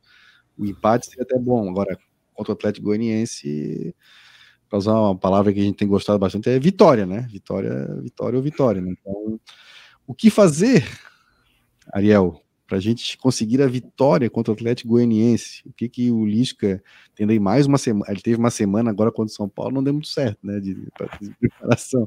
Vai ter mais, parece o Claudinei no passado, né, Claudinei quando tinha uma semana, meu Deus, o time era um, era um horror, quando, aí quando tinha, não, vai jogar hoje, é sábado e terça-feira joga lá em Belém contra o Remo, pô, o time voava, cara, impressionante, assim. Mas, ô, Ariel, brincadeira à parte, o que, que o Lisca pode aprontar aí no time para conseguir essa vitória contra o Atlético Goianiense, que ainda está na briga, mas já está ficando bem para trás nessa briga contra o rebaixamento? Bom, para mim, chegou agora a hora H. Essa é a hora H. O jogo com o Goianiense e o jogo com o Botafogo. Se o Havaí sair bem desses dois jogos, ainda temos esperança. Se não, chega, acabou. É, a hora H do Havaí é essa, tem que botar toda, toda, aqui na, vou, vou, falar uma frase em espanhol, né? Aqui quando um time tem que assim chegar a um ponto que a gente fala que ponemos toda a carne a la parrilla. O Havaí tem que botar toda a carne na brasa, tudo, tudo. O que tem e o que não tem, tudo. Esses dois jogos são fundamentais. O Havaí tem que ganhar esses jogos para o, o, o Juventude já todo mundo fala está praticamente rebaixado. O Atlético, com duas derrotas, uma, já estaria, Goianiense, tá falando, né? Estaria nessa mesma situação. A gente, para escapar dessa aí, temos que botar toda a carne agora na brasa. Tudo, tudo, tudo. São dois jogos fundamentais. Eu não sei o que o Lisca, como vai programar a semana, é, de que jeito, qual vai ser o time. Tomara, Deus me ouça, que o Vladimir consiga voltar, né? É, tomara, é, mas para mim é fundamental. Fundamental. acho que nesse ponto do campeonato, por isso que eu achei é, eu, eu, concordei com a saída do Barroca e eu, dentro do que tinha no mercado, achei que o Lisca era uma boa opção. É, nesse ponto do campeonato, acho que mais na base da, da, assim, da, da motivação, da, da, da, raça, do que mesmo na tática. Às vezes, os jogos na tática não tem que ser aí, é, na pegada, né? O Havaí tem que ganhar esse jogo como for, em casa. Pido novamente para a torcida do Havaí. Eu sei que lá vocês, vocês não, mas o, o resto arruma desculpa que tem chuvinha aqui, que está trancado em Saco dos Limões, que Ponta Cana está com problema, mas tira essa desculpa acompanha o time. É, é, é o último que fica. Faltam 10 jogos. Então, é fundamental para o Havaí fazer um bom resultado nesses dois jogos. É fundamental para ter, para continuar tendo esperança. Se não, aí já não vai dar. Aí já desisto. Aliás, eu estou indo, eu passo um aviso aí para a galera. Estou indo para Florianópolis. Depois do aniversário da minha filha, estou fazendo um esquema, assim, uma logística. Meu amigo Gustavo vem para aqui de carro, para Buenos Aires, Gustavo Gueder. E eu volto para Florianópolis com ele, de carro. Pego uma carona de uns 1.200 quilômetros, porque tem um casamento de um primo dele. E aí vou assistir um show com o Fluminense. Estarei na sacada no dia 16 de outubro, no show com o Fluminense. Tomara que o Havaí faça um bom resultado esses dois jogos agora, para ter esperança nesse jogo aí com o Fluminense e continuar na briga para ficar na Série A. Oh, que massa. Vou, preparar o terno para te receber então na ressacada esse dia. Havaí Fluminense. Acho que é no domingo. Vou mandar alugar o meu também. Domingo 16. Domingo, domingo, domingo 16. É, é, domingo, é 7 horas o jogo? Acho que é 19 noite, é. horas. Uhum. É... Ah, mas eu também vou estar aí também, vou assistir esse jogo também. Dá para pegar uma praia de manhã, fazer um churrasquinho aí no ah. Chapecó, cedinho. Chapecó não tem mais, pô. Não, não, fora, fora. A gente fica aí na. na... Ah, o muro. É, pois é, no muro, pois é. é aqui nós estamos falando da fria Florianópolis, o Ariel. O, o calor ainda não, não, não chegou, já era para ter chegado, né? Já está na primavera, já é para é, né? Fica tranquilo, esse frio já passou por aqui semana passada, mas aqui já, já chegou a 24 graus. Daqui a dois, três dias lá vai melhorar muito. Fica tranquilo, o frio já vai, vai embora. Acabou. O Ariel, Ariel tem uns amigos meus que dizem que o Havaí, a permanência do Havaí vai ser no Maracanã na última rodada. Tu pode, pode vir aqui também. Tá é, eu, eu, eu, se, eu quero esperar, quero esperar. Mas Quer... se tiver chance, se tiver chance, de algum jeito, estaria aí. Ô Ian, tens informações? Alguém que recebeu o cartão hoje está fora do próximo jogo contra o Atlético? Bruno Silva. Bruno Silva, tá. Bruno Silva, então. Que raro, estranho, né? É. Coisa rara, né? É raro, mas acontece muito. O fato que só acontece a cada cinco jogos. O, o, o, Bruno Silva, então, fora, mas aí, o, aí tem expectativa, não sei se vai, né? O Vladimir pode ser que volte, o Ranielli, uh, não sei a situação do Cortez, mas vamos acreditar que se vai né, puder, puder contar com eles no próximo jogo. Ô Fabrício, o que que tu farias de diferente nesse time é, para tentar essa vitória contra o Atlético Goianiense? Um jogo que o Havaí, te, teoricamente, vai, vai, vai, vai ter mais a bola, vai atacar mais né, o adversário. É, são dois jogos fundamentais, como o Ariel já falou, né? Acho que se o Havaí vai, pretende a permanência, obviamente passa por esses dois jogos, né? Não, não, isso daí parece muito nítido, né?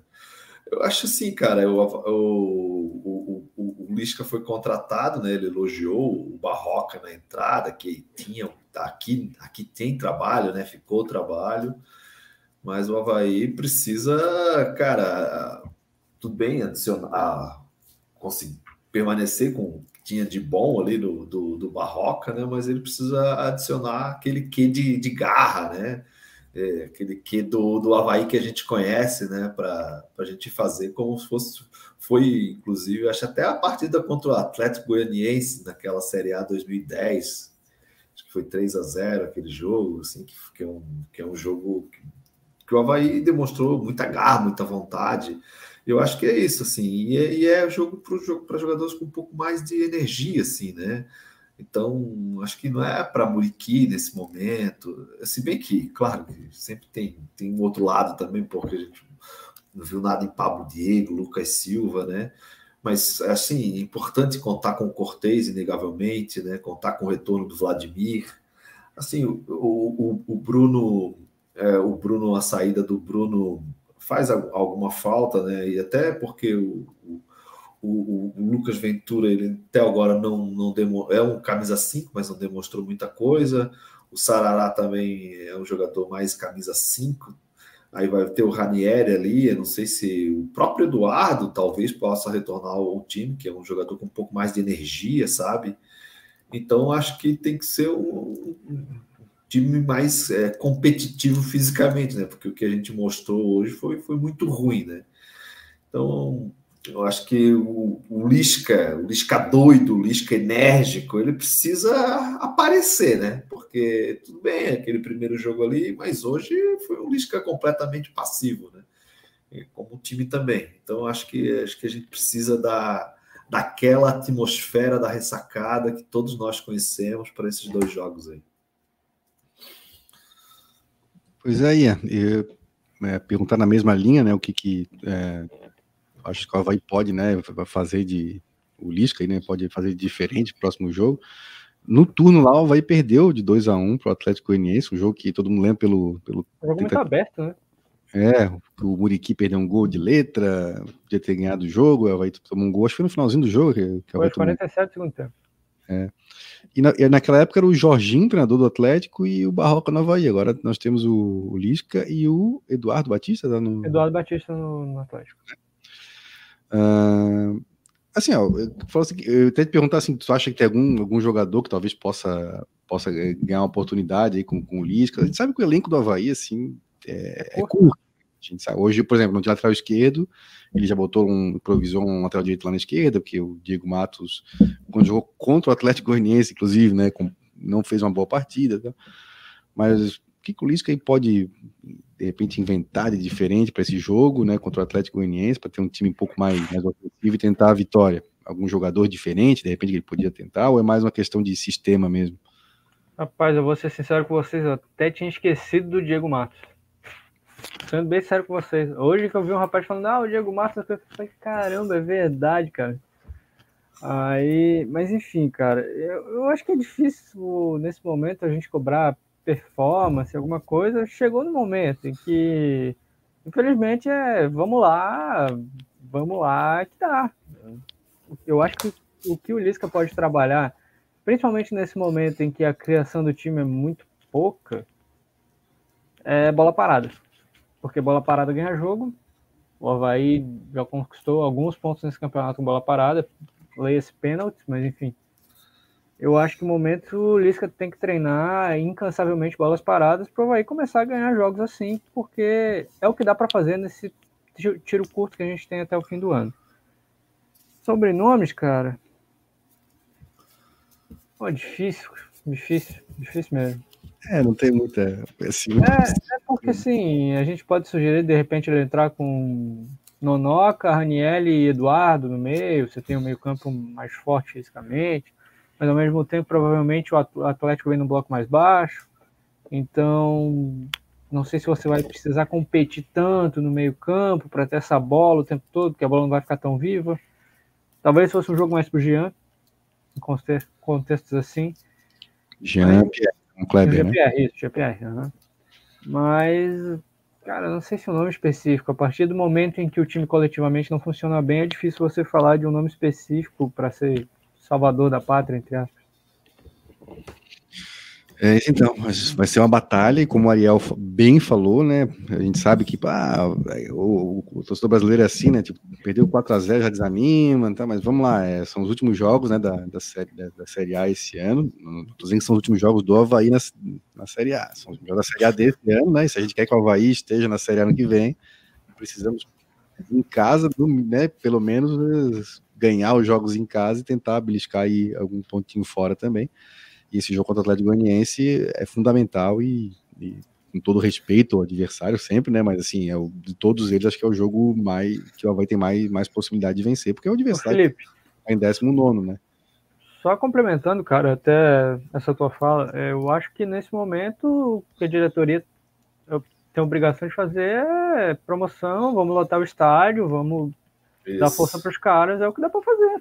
Estádio lotado, vamos botar pressão, vamos ganhar o jogo e vamos lá. Tem que ser assim. É, não, a torcida tem, assim, é, pelo menos o pessoal que vai ao jogo, assim, a, a média de público do Havaí esse ano é boa, tá, assim, historicamente, comparando com o próprio Havaí, ela tem sido boa, se não me engano, eu, faz, faz últimos jogos eu não, não contei mais, mas ela tava brigando para ser a maior da história do Havaí na Série A, inclusive. A maior é uma de 1976, mas também tem que levar em consideração que, assim, naquele, naquela época não, não, é, é, não, não, não, não divulgava, assim, todos os jogos, né, o público, é, tinha evasão de renda, nem, nem, nem tudo era como estava na, na, informação oficial, né, a partir de 2003, que aí tem a Lei Pelé, começa a exigir, né, que sejam divulgados os boletins financeiros do jogo, aí sim tem, são dados mais precisos, né, mas seria, né, uma, uma das maiores, né, agora não lembro se é a segunda, a terceira, vou, ter que fazer, vou ver esse número aí essa semana, mas assim, a média é boa, mas acho que na reta final agora pode aumentar mais, né, tem, então assim, o que puder ser feito para levar a torcida para o estádio e tudo pegar junto, sempre ajuda, né. Quatro, assinarias quatro dando uma de Felipe Borges aqui, o Felipe Silva, assinarias quatro pontos nesses dois jogos? Só deixa eu ver quais são os jogos do Curitiba, peraí. Ele pega Ceará em casa e o São Paulo fora. São Paulo vai ter jogado já a final da Sul-Americana? São Paulo ah, de é. ressaca. São Paulo de ressaca. Aí, cara, esse é o problema, sabe? Precisamos de seis pontos. Seis pontos. Seis pontos é. Não assina quatro. Não assina quatro. Podia pegasse assim, um, né? Pegasse um, um time do lado de cima, um Palmeiras, um Fluminense, um Inter, um Flamengo, aí eu até diria, ah, acho que acho que é. Curitiba pode ganhar desses times, claro, mas assim, mas a chance é, é menor, né? Mas acho que nós vamos ter precisado de seis pontos. Eu... É a hora de seis pontos, eu também concordo. Se eu me engatar, umas duas vitórias aí. Ô, Felipe, depois tem uma pergunta pro Ian. Queres fazer antes de eu, que eu já ia para finalmente? O Ian, que, que eu percebo que está bem atualizado e está voando, né? É, quais técnicos brasileiros tu, tu, tu mais gosta, assim, atualmente? Brasileiro, né? Não, não estrangeiro. Brasileiro? Cara, boa pergunta. Eu gosto muito do Tite, apesar de todas as cornetas. Tanto que eu acho que não temos nenhum nome para substituir a altura nesse fim de ciclo agora depois da Copa do Catar. Pô, difícil, cara. Eu sou, eu sou chato pra cacete com o treinador. Diniz. Chato, né? Diniz, não, perguntar isso aí. Cara, eu, eu acho o jogo do Diniz diferente. Eu acho que tem muitos pontos positivos, mas tem alguns negativos que ele carrega em todos os trabalhos dele, mas que melhorou um pouco no Fluminense, que eu batia muito no Diniz porque os times deles tinham sempre a transição defensiva muito ruim. E no Fluminense em si diferente. Time mais compacto, tudo, perde a bola, já reage. Até o Ganso está correndo para trás. É, então. O Diniz é um nome que me agrada, não para a seleção hoje. Cara, o Dorival me agrada também, acho um bom treinador. Rogério ainda não. Acho, acho, sendo, acho sendo bom treinador também, cara. Acho sendo bom treinador, sim. Eu acho que o problema dos trabalhos dele é a oscilação num todo. Por exemplo, é, você vê o São Paulo, até quando ele estava no Flamengo, tudo tinha jogos, jogos muito bons e outros muito ruins, não tinha um meio termo, assim, sabe? Mas eu, eu tenho visto o trabalho dele no São Paulo como bom, ainda mais pelo que ele tem em mãos. Deixa eu ver aqui mais que a gente tem, cara. O Rogério Por exemplo, eu não acho o Eduardo Barroca um treinador ruim, mas eu acho que falta consistência muitas vezes. É, mas, mas, levou, é, mas levou quatro no time de Série é. C, né? Não posso, é. podemos esquecer é isso aí. Né? E lá de braço cruzado, eu estava pensando no camarão do Bocas lá, do braço cruzado no banco. Mas assim, eu acho que são esses nomes. O, o próprio Mano Menezes não é um técnico ruim também. Vem fazendo um bom trabalho no Inter. Levou quatro no time de Série C, mas que brigou até o último minuto. Como é que. Ah. Levou quatro no time de C que brigou até o último minuto para subir para a Série B. Vamos botar em contexto também, né? Mas assim, cara, é, como eu disse, eu não vejo nenhum técnico brasileiro hoje à altura de substituir o Tite. É, não vejo mesmo. É complicado, sim. Pô, o Tite, eu gosto dele também, cara. E quando foi para a seleção, eu falei, ele já tá na seleção desde 2016, 16. né? Uhum. 16, é. É, o trabalho dele é muito consistente. Né? Cara, ele, ele, é um cara, ele é um dos. Na época, e, assim, ó, essa, onda agora, assim, do técnico, né, estudar e tal, assim, cara, eu acho que é muita influência dos gringos, assim, dos últimos anos, porque na época não tinha até uma peixe, assim, ah, estudar para quê, assim. É, mas eu acho que eu acho que o negócio de estudar no Brasil veio à tona mais depois de 7 a 1, acho. É, para mim é nítido, assim. Você sabe que aqui, aqui na Argentina é um tema falado, né? Por que o Tite é discutido no Brasil? Aqui, é, é, aqui todo mundo acha um excelente. Não, sério, estou falando sério. Porque no Brasil discutem o Titi, porque para a gente é um treinador ótimo. E lá é discutido, né? Não, não, não, tem, não tem 100% de, de aprovação. É, acho que é uma coisa bem estranha, bem estranha. É que assim, Ariano, no, no, Brasil, o torcedor brasileiro, assim, o da imprensa, assim, ou tu ganha todos os jogos, assim, não é ganhar 100% dos jogos, ou sempre vai ter alguma coisa, ah, não presta, não serve, assim. O Tite, não, mas é impossível, né? Ganhar 100% do jogo é impossível, né? Não... Acho que não é nem só isso, Felipe, eles querem, eles querem espetáculo todo jogo. Sim. E não vai ser possível, cara. É, a gente vê até a situação do, do Abel Ferreira no Palmeiras, que a galera malha, pá, que é retranqueiro, é isso, é aquilo. Eu acho que o brasileiro tem aquele seguinte pensamento: não, o time só tá jogando bem se estiver jogando do jeito que eu quero. Mas às vezes não é possível jogar dessa maneira. Eu acho que essa é a avaliação, sabe? Às vezes você não tem jogadores para jogar dessa maneira. Claro, na seleção é diferente que você tem literalmente um cardápio enorme à sua disposição. Mas mesmo assim, o trabalho do Tite na seleção é excelente, cara. Uhum. Não tem o que contestar. Ah, porque não joga com seleção europeia. Não né? tem data, cara. É? Vai fazer o quê? Então ele vai inscreve o Brasil na UEFA, daí vai poder jogar é. com Agora, coisa, último jogo, coisa chata esse negócio do, do, negócio do Pedro, né? Ah, levou é. o Pedro, não convocou. Pô, mas também se tivesse levado o Matheus, o botasse o Pedro, teria levado o Matheus Cunha sem colocar, pô. Ah, Sim, caraca, o, o, que eu vejo, o que eu vejo Pedro, o, Tite só vai usar o Pedro em situações específicas. Porque o Pedro é diferente do Matheus Cunha, o Pedro é diferente do Richardson e o Pedro é diferente do Gabriel Jesus. O, o, é, o Pedro, é o, o Pedro é um pivôzão. É, deixa eu só fazer um parêntese. Cara, é, é porque assim, às vezes a gente conhece o jogador de fama tal, mas da minha parte, assim, eu assisto, mas não tanta atenção. Mas no feriado do 7 de setembro, eu tava vendo o jogo do Barcelona Aí tu pensa, né? O Lewandowski é um jogador de área tal. Cara, ele precisou dar um pique, cara. Pô, mas eu assim, cara, eu não sabia que esse cara tinha tanta velocidade. É, mas foi um pique forte, parecia um ponteiro direito, esses que voltam para marcar lateral toda hora. Pô, o bicho deu um pique, porra. Aí tu vê o Pedro não tem essa velocidade, por exemplo. Longe disso. Exato, exato. É, essa é a questão. Por exemplo, vocês viram que o Richardson estava fazendo a saída de bola de gana no jogo de sexta? Uhum. O Pedro não vai fazer isso. E não é nem só isso. O Richarlison é um nove de muito mais mobilidade, de atacar espaço, de, de, de vir buscar jogo, de marcar o adversário com tudo na saída de bola. O Pedro não vai fazer isso. O Pedro vai te dar uma opção de pivô, o Pedro vai te dar a opção de empurrar a zaga adversária para trás, te dar profundidade. Ele vai te gerar muito jogo jogando de costa. É um definidor, definidor, definidor nato. Só que sem bola ele não vai te entregar tanto. É, o Flamengo e... tem uma jogada que o goleiro quebra rasante direto do Pedro. E o Pedro não quer a bola no alto. Até teve um lance no jogo do Havaí que o goleiro jogou pro alto. Ele disse: é, é rasante. Ah, e tem. Mas quanto a esse zagueiro europeu, também não sei se ele vai conseguir dominar e fazer o que ele faz no Brasil. Também tem essa, né? Sim, sim, e dentro da tua fala, só para terminar aqui, é possível constatar, então, para a alegria do Felipe Borges, que sem bola o Getúlio é melhor que o Pedro sem bola. não. Não, pô, não, não apelo, não apelo. Eu gosto, muito, eu gosto muito do Pedro. Agora, faço uma pergunta. Se o Pedro não jogasse no, no Flamengo, ele seria tema de discussão? Não seria. Não Acho que depende de onde ele jogasse. Tanto que... Se jogasse no Goiás. Jogasse no Goiás. É, exato. Tanto que a mídia encheu muito saco no começo do ano, quando o Pedro não vinha jogando. Cara, por exemplo, vou te dar um exemplo. Até abril, acho que até abril, maio, por aí, o Pedro não era indiscutível nem no Flamengo. Tinha torcedor que queria ele fora porque ele não jogava, e quando entrava não era grande coisa. Só que agora ele começou a jogar bem, começou a fazer um monte de gol. Eu acho o Pedro um jogador muito diferente. Eu acho mesmo. Eu acho que ele tem que estar na lista dos 26. Mas, assim, calma, gente. Pô, calma. O Tite já, o Tite já falou, o Tite só faltou desenhar. Olha, o Pedro é um 9 de. Não lembro que termo ele usou, acho que definição, alguma coisa assim. Algum... Terminal, terminal. Terminal, exatamente. Até a imprensa é, criticou muito o termo, que por ser um termo novo. Cara, terminal é um termo que o imprensa gaúcho, cara lá, usa já muito. É, o, o, o Pedro é sinal terminal, é aquele cara definidor, aquele cara da última bola, aquele cara que vai fazer gol pegando de primeira. Então ele só vai entrar em situações específicas.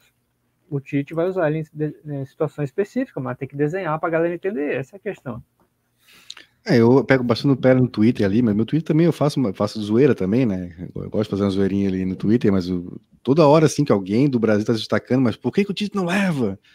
Pô, até o Rodinei falaram, cara. Olha, eu gosto do Rodinei, que é da base do Havaí, então, porra, vamos, vamos devagar, assim, né? Mas eu tenho um pouco, assim, acho que o Pedro é muito bom, acho um ótimo atacante, pro, pro nível do Brasil aqui, excelente. Mas tem muito disso que o Ariel falou. Pô, ele tá numa ótima fase, fazendo bastante gol, e pelo Flamengo. Aí cada gol que ele faz vale por cinco, né? Porque se ele faz a mesma coisa, nem no Goiás, o Ariel, se ele faz isso no, no Santos, sei lá, cara, não tem um quinto da repercussão, né? Mas ele tá no Flamengo, o Flamengo tá, tá indo bem nos campeonatos, ele tá indo bem. Só que assim, é, existe um, um, gap, um gap, não sei se gap é um termo novo, Fabrício, eu não sei. Não, não. Ih, isso causa grande problema. Gap, é a gap. Mas é, cara, do Brasil para Europa, assim, do futebol que se pratica na Europa, o Brasil hoje é, é uma distância, assim. A gente viu na, na final do Mundial, por exemplo, Palmeiras com o Chelsea, o Palmeiras é um dos melhores times do Brasil, cara, na boa, assim, parecia um time profissional contra um sub-20. Fisicamente, é. a presença em campo dos caras, porra, é, o Dudu, que é um cara rápido no Brasil, cara, os caras armavam, parecia uma criança, uma criança, um, guri de 16 anos, assim, os caras chegavam nele, pum, acabou o Dudu, não tem, sabe? Então, assim, tem, essas coisas tem que ponderar também. O Tite sabe disso, né? Mas enfim, é só. Eu, eu, eu sou um pouco até preconceituoso, porque eu sempre falo, cara, jogador da seleção tem que jogar na Europa. Eu sou até meio preconceituoso com isso, sabe? Porque Mas... assim. Ah, eles. Cara, tem um jogador que eu gosto muito, acho ele um cracaço de bola. É o Arrascaeta. Mas, uhum. tipo, ele não é titular da seleção uruguaia. Tu pega a força física daquele cara que joga no, no Real Madrid, o Val, Valverde, né? Valverde. Cara, pô, o cara é bom, é técnico, chega, marca pra caramba, chega na frente. Cara, ele é Aí, tu, aí eu, eu fico pensando, pô, será que o Arrascaeta vai conseguir fazer em nível mundial tudo que ele faz aqui no Flamengo? Cara, eu fico sempre pensando nisso, sabe? Não o... tem, ele não vai ter espaço suficiente para isso. A Copa é um mês, cara, assim, pode ser que naquele mês esteja iluminado. O Forlan foi o melhor jogador de uma, de uma Copa do Mundo, o Forlan é um bom atacante, mas assim, para ser o melhor da Copa do Mundo, ninguém imaginava, né? Mas naquele mês ele jogou demais, assim, né? Pode ser que o Arrascaeta chegue na Copa e jogue muito, o Uruguai vai bem, vai assim, é, pode ser. Sim, mas assim, sim. cara, eu tinha um, um dia eu tava falando assim, ah, por que que, nossa, ele tem nível para jogar no Barcelona, assim, cara, assim, vou até repetir, excelente jogador, que bom que tá no Brasil, gosto muito de ver ele jogar, mas assim, ele tem 28 anos, tá no Brasil desde 2015, cara, se não foi pro Barcelona até hoje. Não, não, não vai pra Europa mais. Não vai mais. Não, pode, não, não, a idade pode... dele não vai. Mas enfim. Falando em Copa do Mundo, vou pra gente terminando aqui nosso programa, já passando da meia-noite também, é, Copa do Mundo e tal, vou aproveitar a presença do Ariel aqui para falar um pouquinho mais sobre a, a camisa, né, que o Havaí usou hoje. Hoje, hoje quanto até deu sorte, hoje não deu tanto. Mas eu não acredito nessas coisas, né? Eu não sou supersticioso. Mas, o Ariel, eu queria falar um pouquinho sobre a tua, né, tua experiência pessoal de, de, participar dessa campanha, né? Primeiro, assim, a camisa gerou alguma polêmica por causa justamente da rivalidade Brasil-Argentina no futebol. Teve um pessoal que achou que, ah, a camisa tá linda, mas, porra, Argentina. Mas acho que foi a minoria, tá? Na minha visão, assim, a grande maioria gostou, a camisa é muito bonita. É, a gente, Florianópolis tem uma ligação, sim, com a Argentina, né, para questão de turismo, cara, desde criança a gente vê os argentinos chegando aqui com carro com colchão em cima do carro e vem para praia, né, e canas e armação, Pantano do Sul, inglês, é tudo no verão, né, pessoal falando espanhol. Cara, tem essa ligação, porque ou não tem, e acho que foi uma, uma homenagem é, bem escolhida, assim, um país que tem, tem muito a ver com Florianópolis, é o azul e branco, né, da Argentina, e, porra, tivemos tu como personagem, como é que foi? Como é que tu te sentisse assim? Eu sei que o Havaí é uma grande paixão pra ti, né? Eu até brinco que, cara, eu não sou havaiano, o Ariel que é havaiano, né? O Ariel faz loucura pelo Havaí. E como é que foi pra ti, né? Ter essa homenagem, o Havaí homenagear a Argentina, teu país, e tu participar da, da campanha, assim, com a, tua, com a tua filha também, com a Florence. Como é que foi pra ti, é. pessoalmente, essa experiência? Cara, para mim foi. Eu, eu, vou falar a mesma coisa que falei depois de, de fazer a, a publicidade, né? Eu tive a sorte de fazer também com, com o Xavier, né? O seu belo passado, né? E eu falei uma coisa e depois revendo, né? Eu me vindo, falei, cara, eu falei o certo, né? É, para mim, o Havaí é uma paixão, é, é um amor puro. É um amor que eu, meu, meu amor pelo Havaí é puro. Eu, eu jamais pedi nada em troca de ninguém jamais pedi nada do Havaí, jamais pedi Eu sempre fiz pelas minhas contas, né? O que eu puder, fazia, o que eu não puder, não fazia. Então, é, como eu falei dessa vez, é, eu senti, de repente fica assim muito grandioso o que eu falar, mas eu senti que cheguei. Cheguei a quê? Eu cheguei a ser uma milionésima micronésima parte da história do Havaí. Eu, eu, eu, estou aí, tá? Numa pequena campana de publicidade, eu, eu, senti um orgulho tremendo. É, foi para mim foi uma experiência ótima. Eu estou bem longe de ser modelo, de ser ator, bem bem longe disso. É, mas a experiência, né? É, ponto número um com o Thiago Cauê, que foi o, o, cara que veio com a câmera, e, o, e o Rafael Xavier Passo, né? É, antigo integrante do troféu, né? Aliás, a, os fundadores. Do... É, oi? Já ouvimos falar esse nome em algum lugar. Isso, isso. Então, eles vieram aqui, é, foram dois dias, um dia e meio, quase muito bom. Fizemos as, a filmagem no centro, o pessoal olhava, né? Para mim foi um orgulho, foi uma coisa que eu jamais vou esquecer isso, é, ter sido lembrado para isso. É, aliás, a repercussão que teve aqui, inacreditável. Né? Estou falando agora vivo, vou falar agora vivo, pro, vou passar uma mensagem para o Xavier. Já tenho sete, oito mensagens de caras pedindo para comprar a camisa aqui.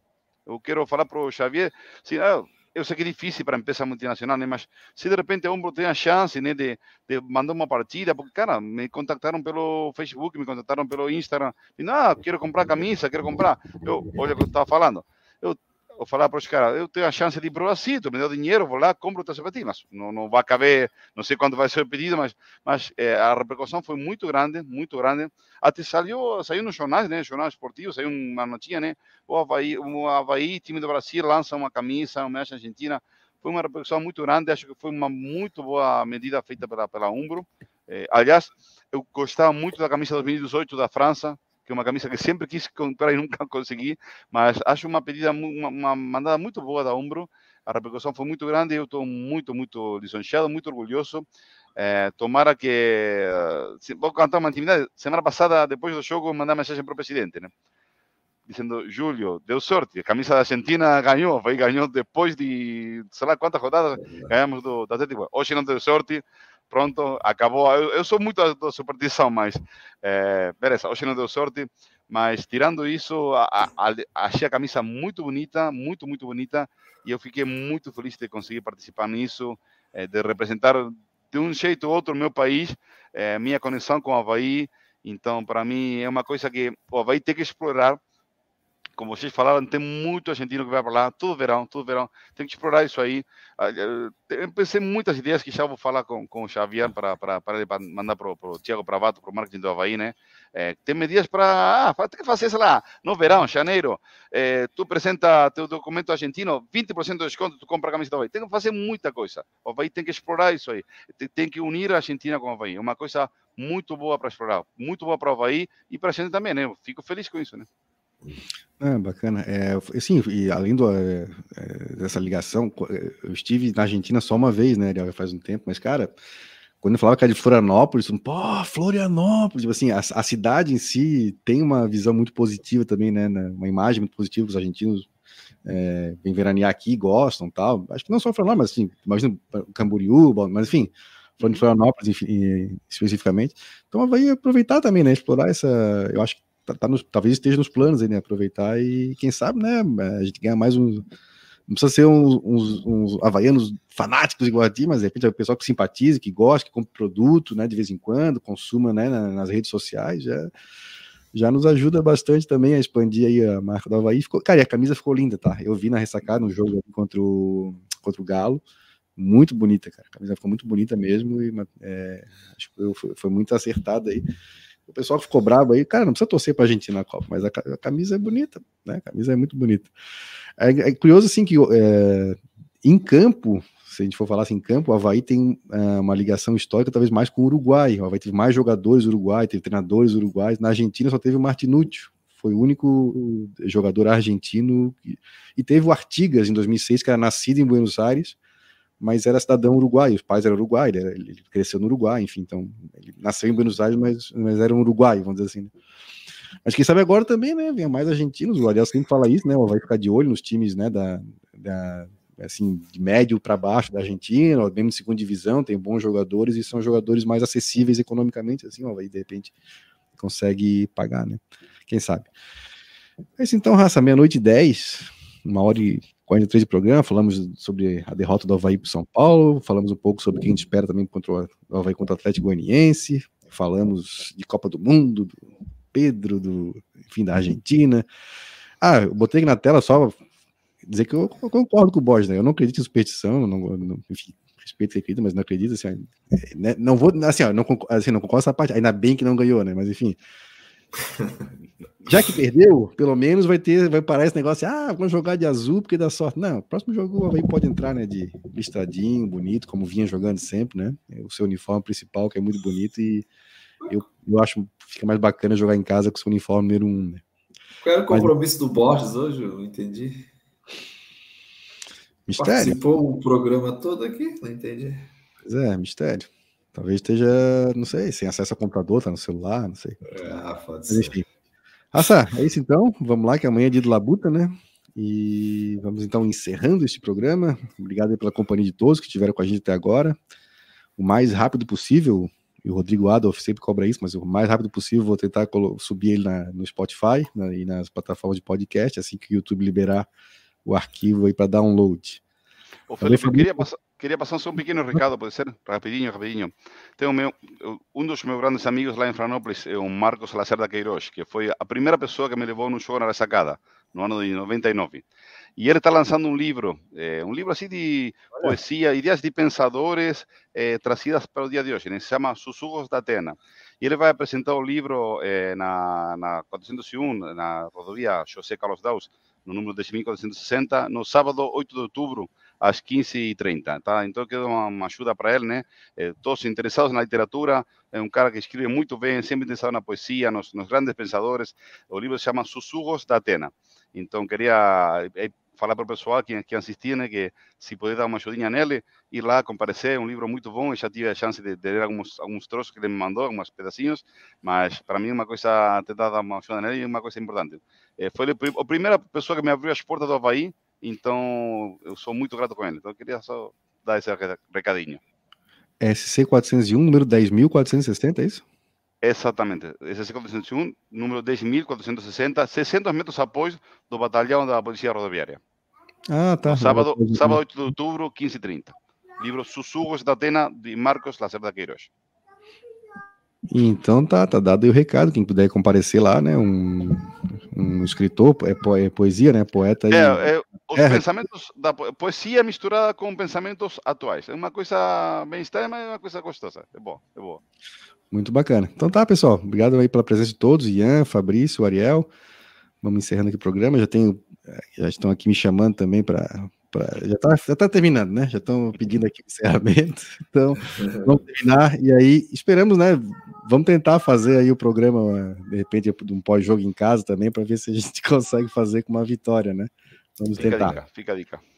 Um abraço aí, Raça. Até mais. Um abraço. Até mais. Tchau, tchau.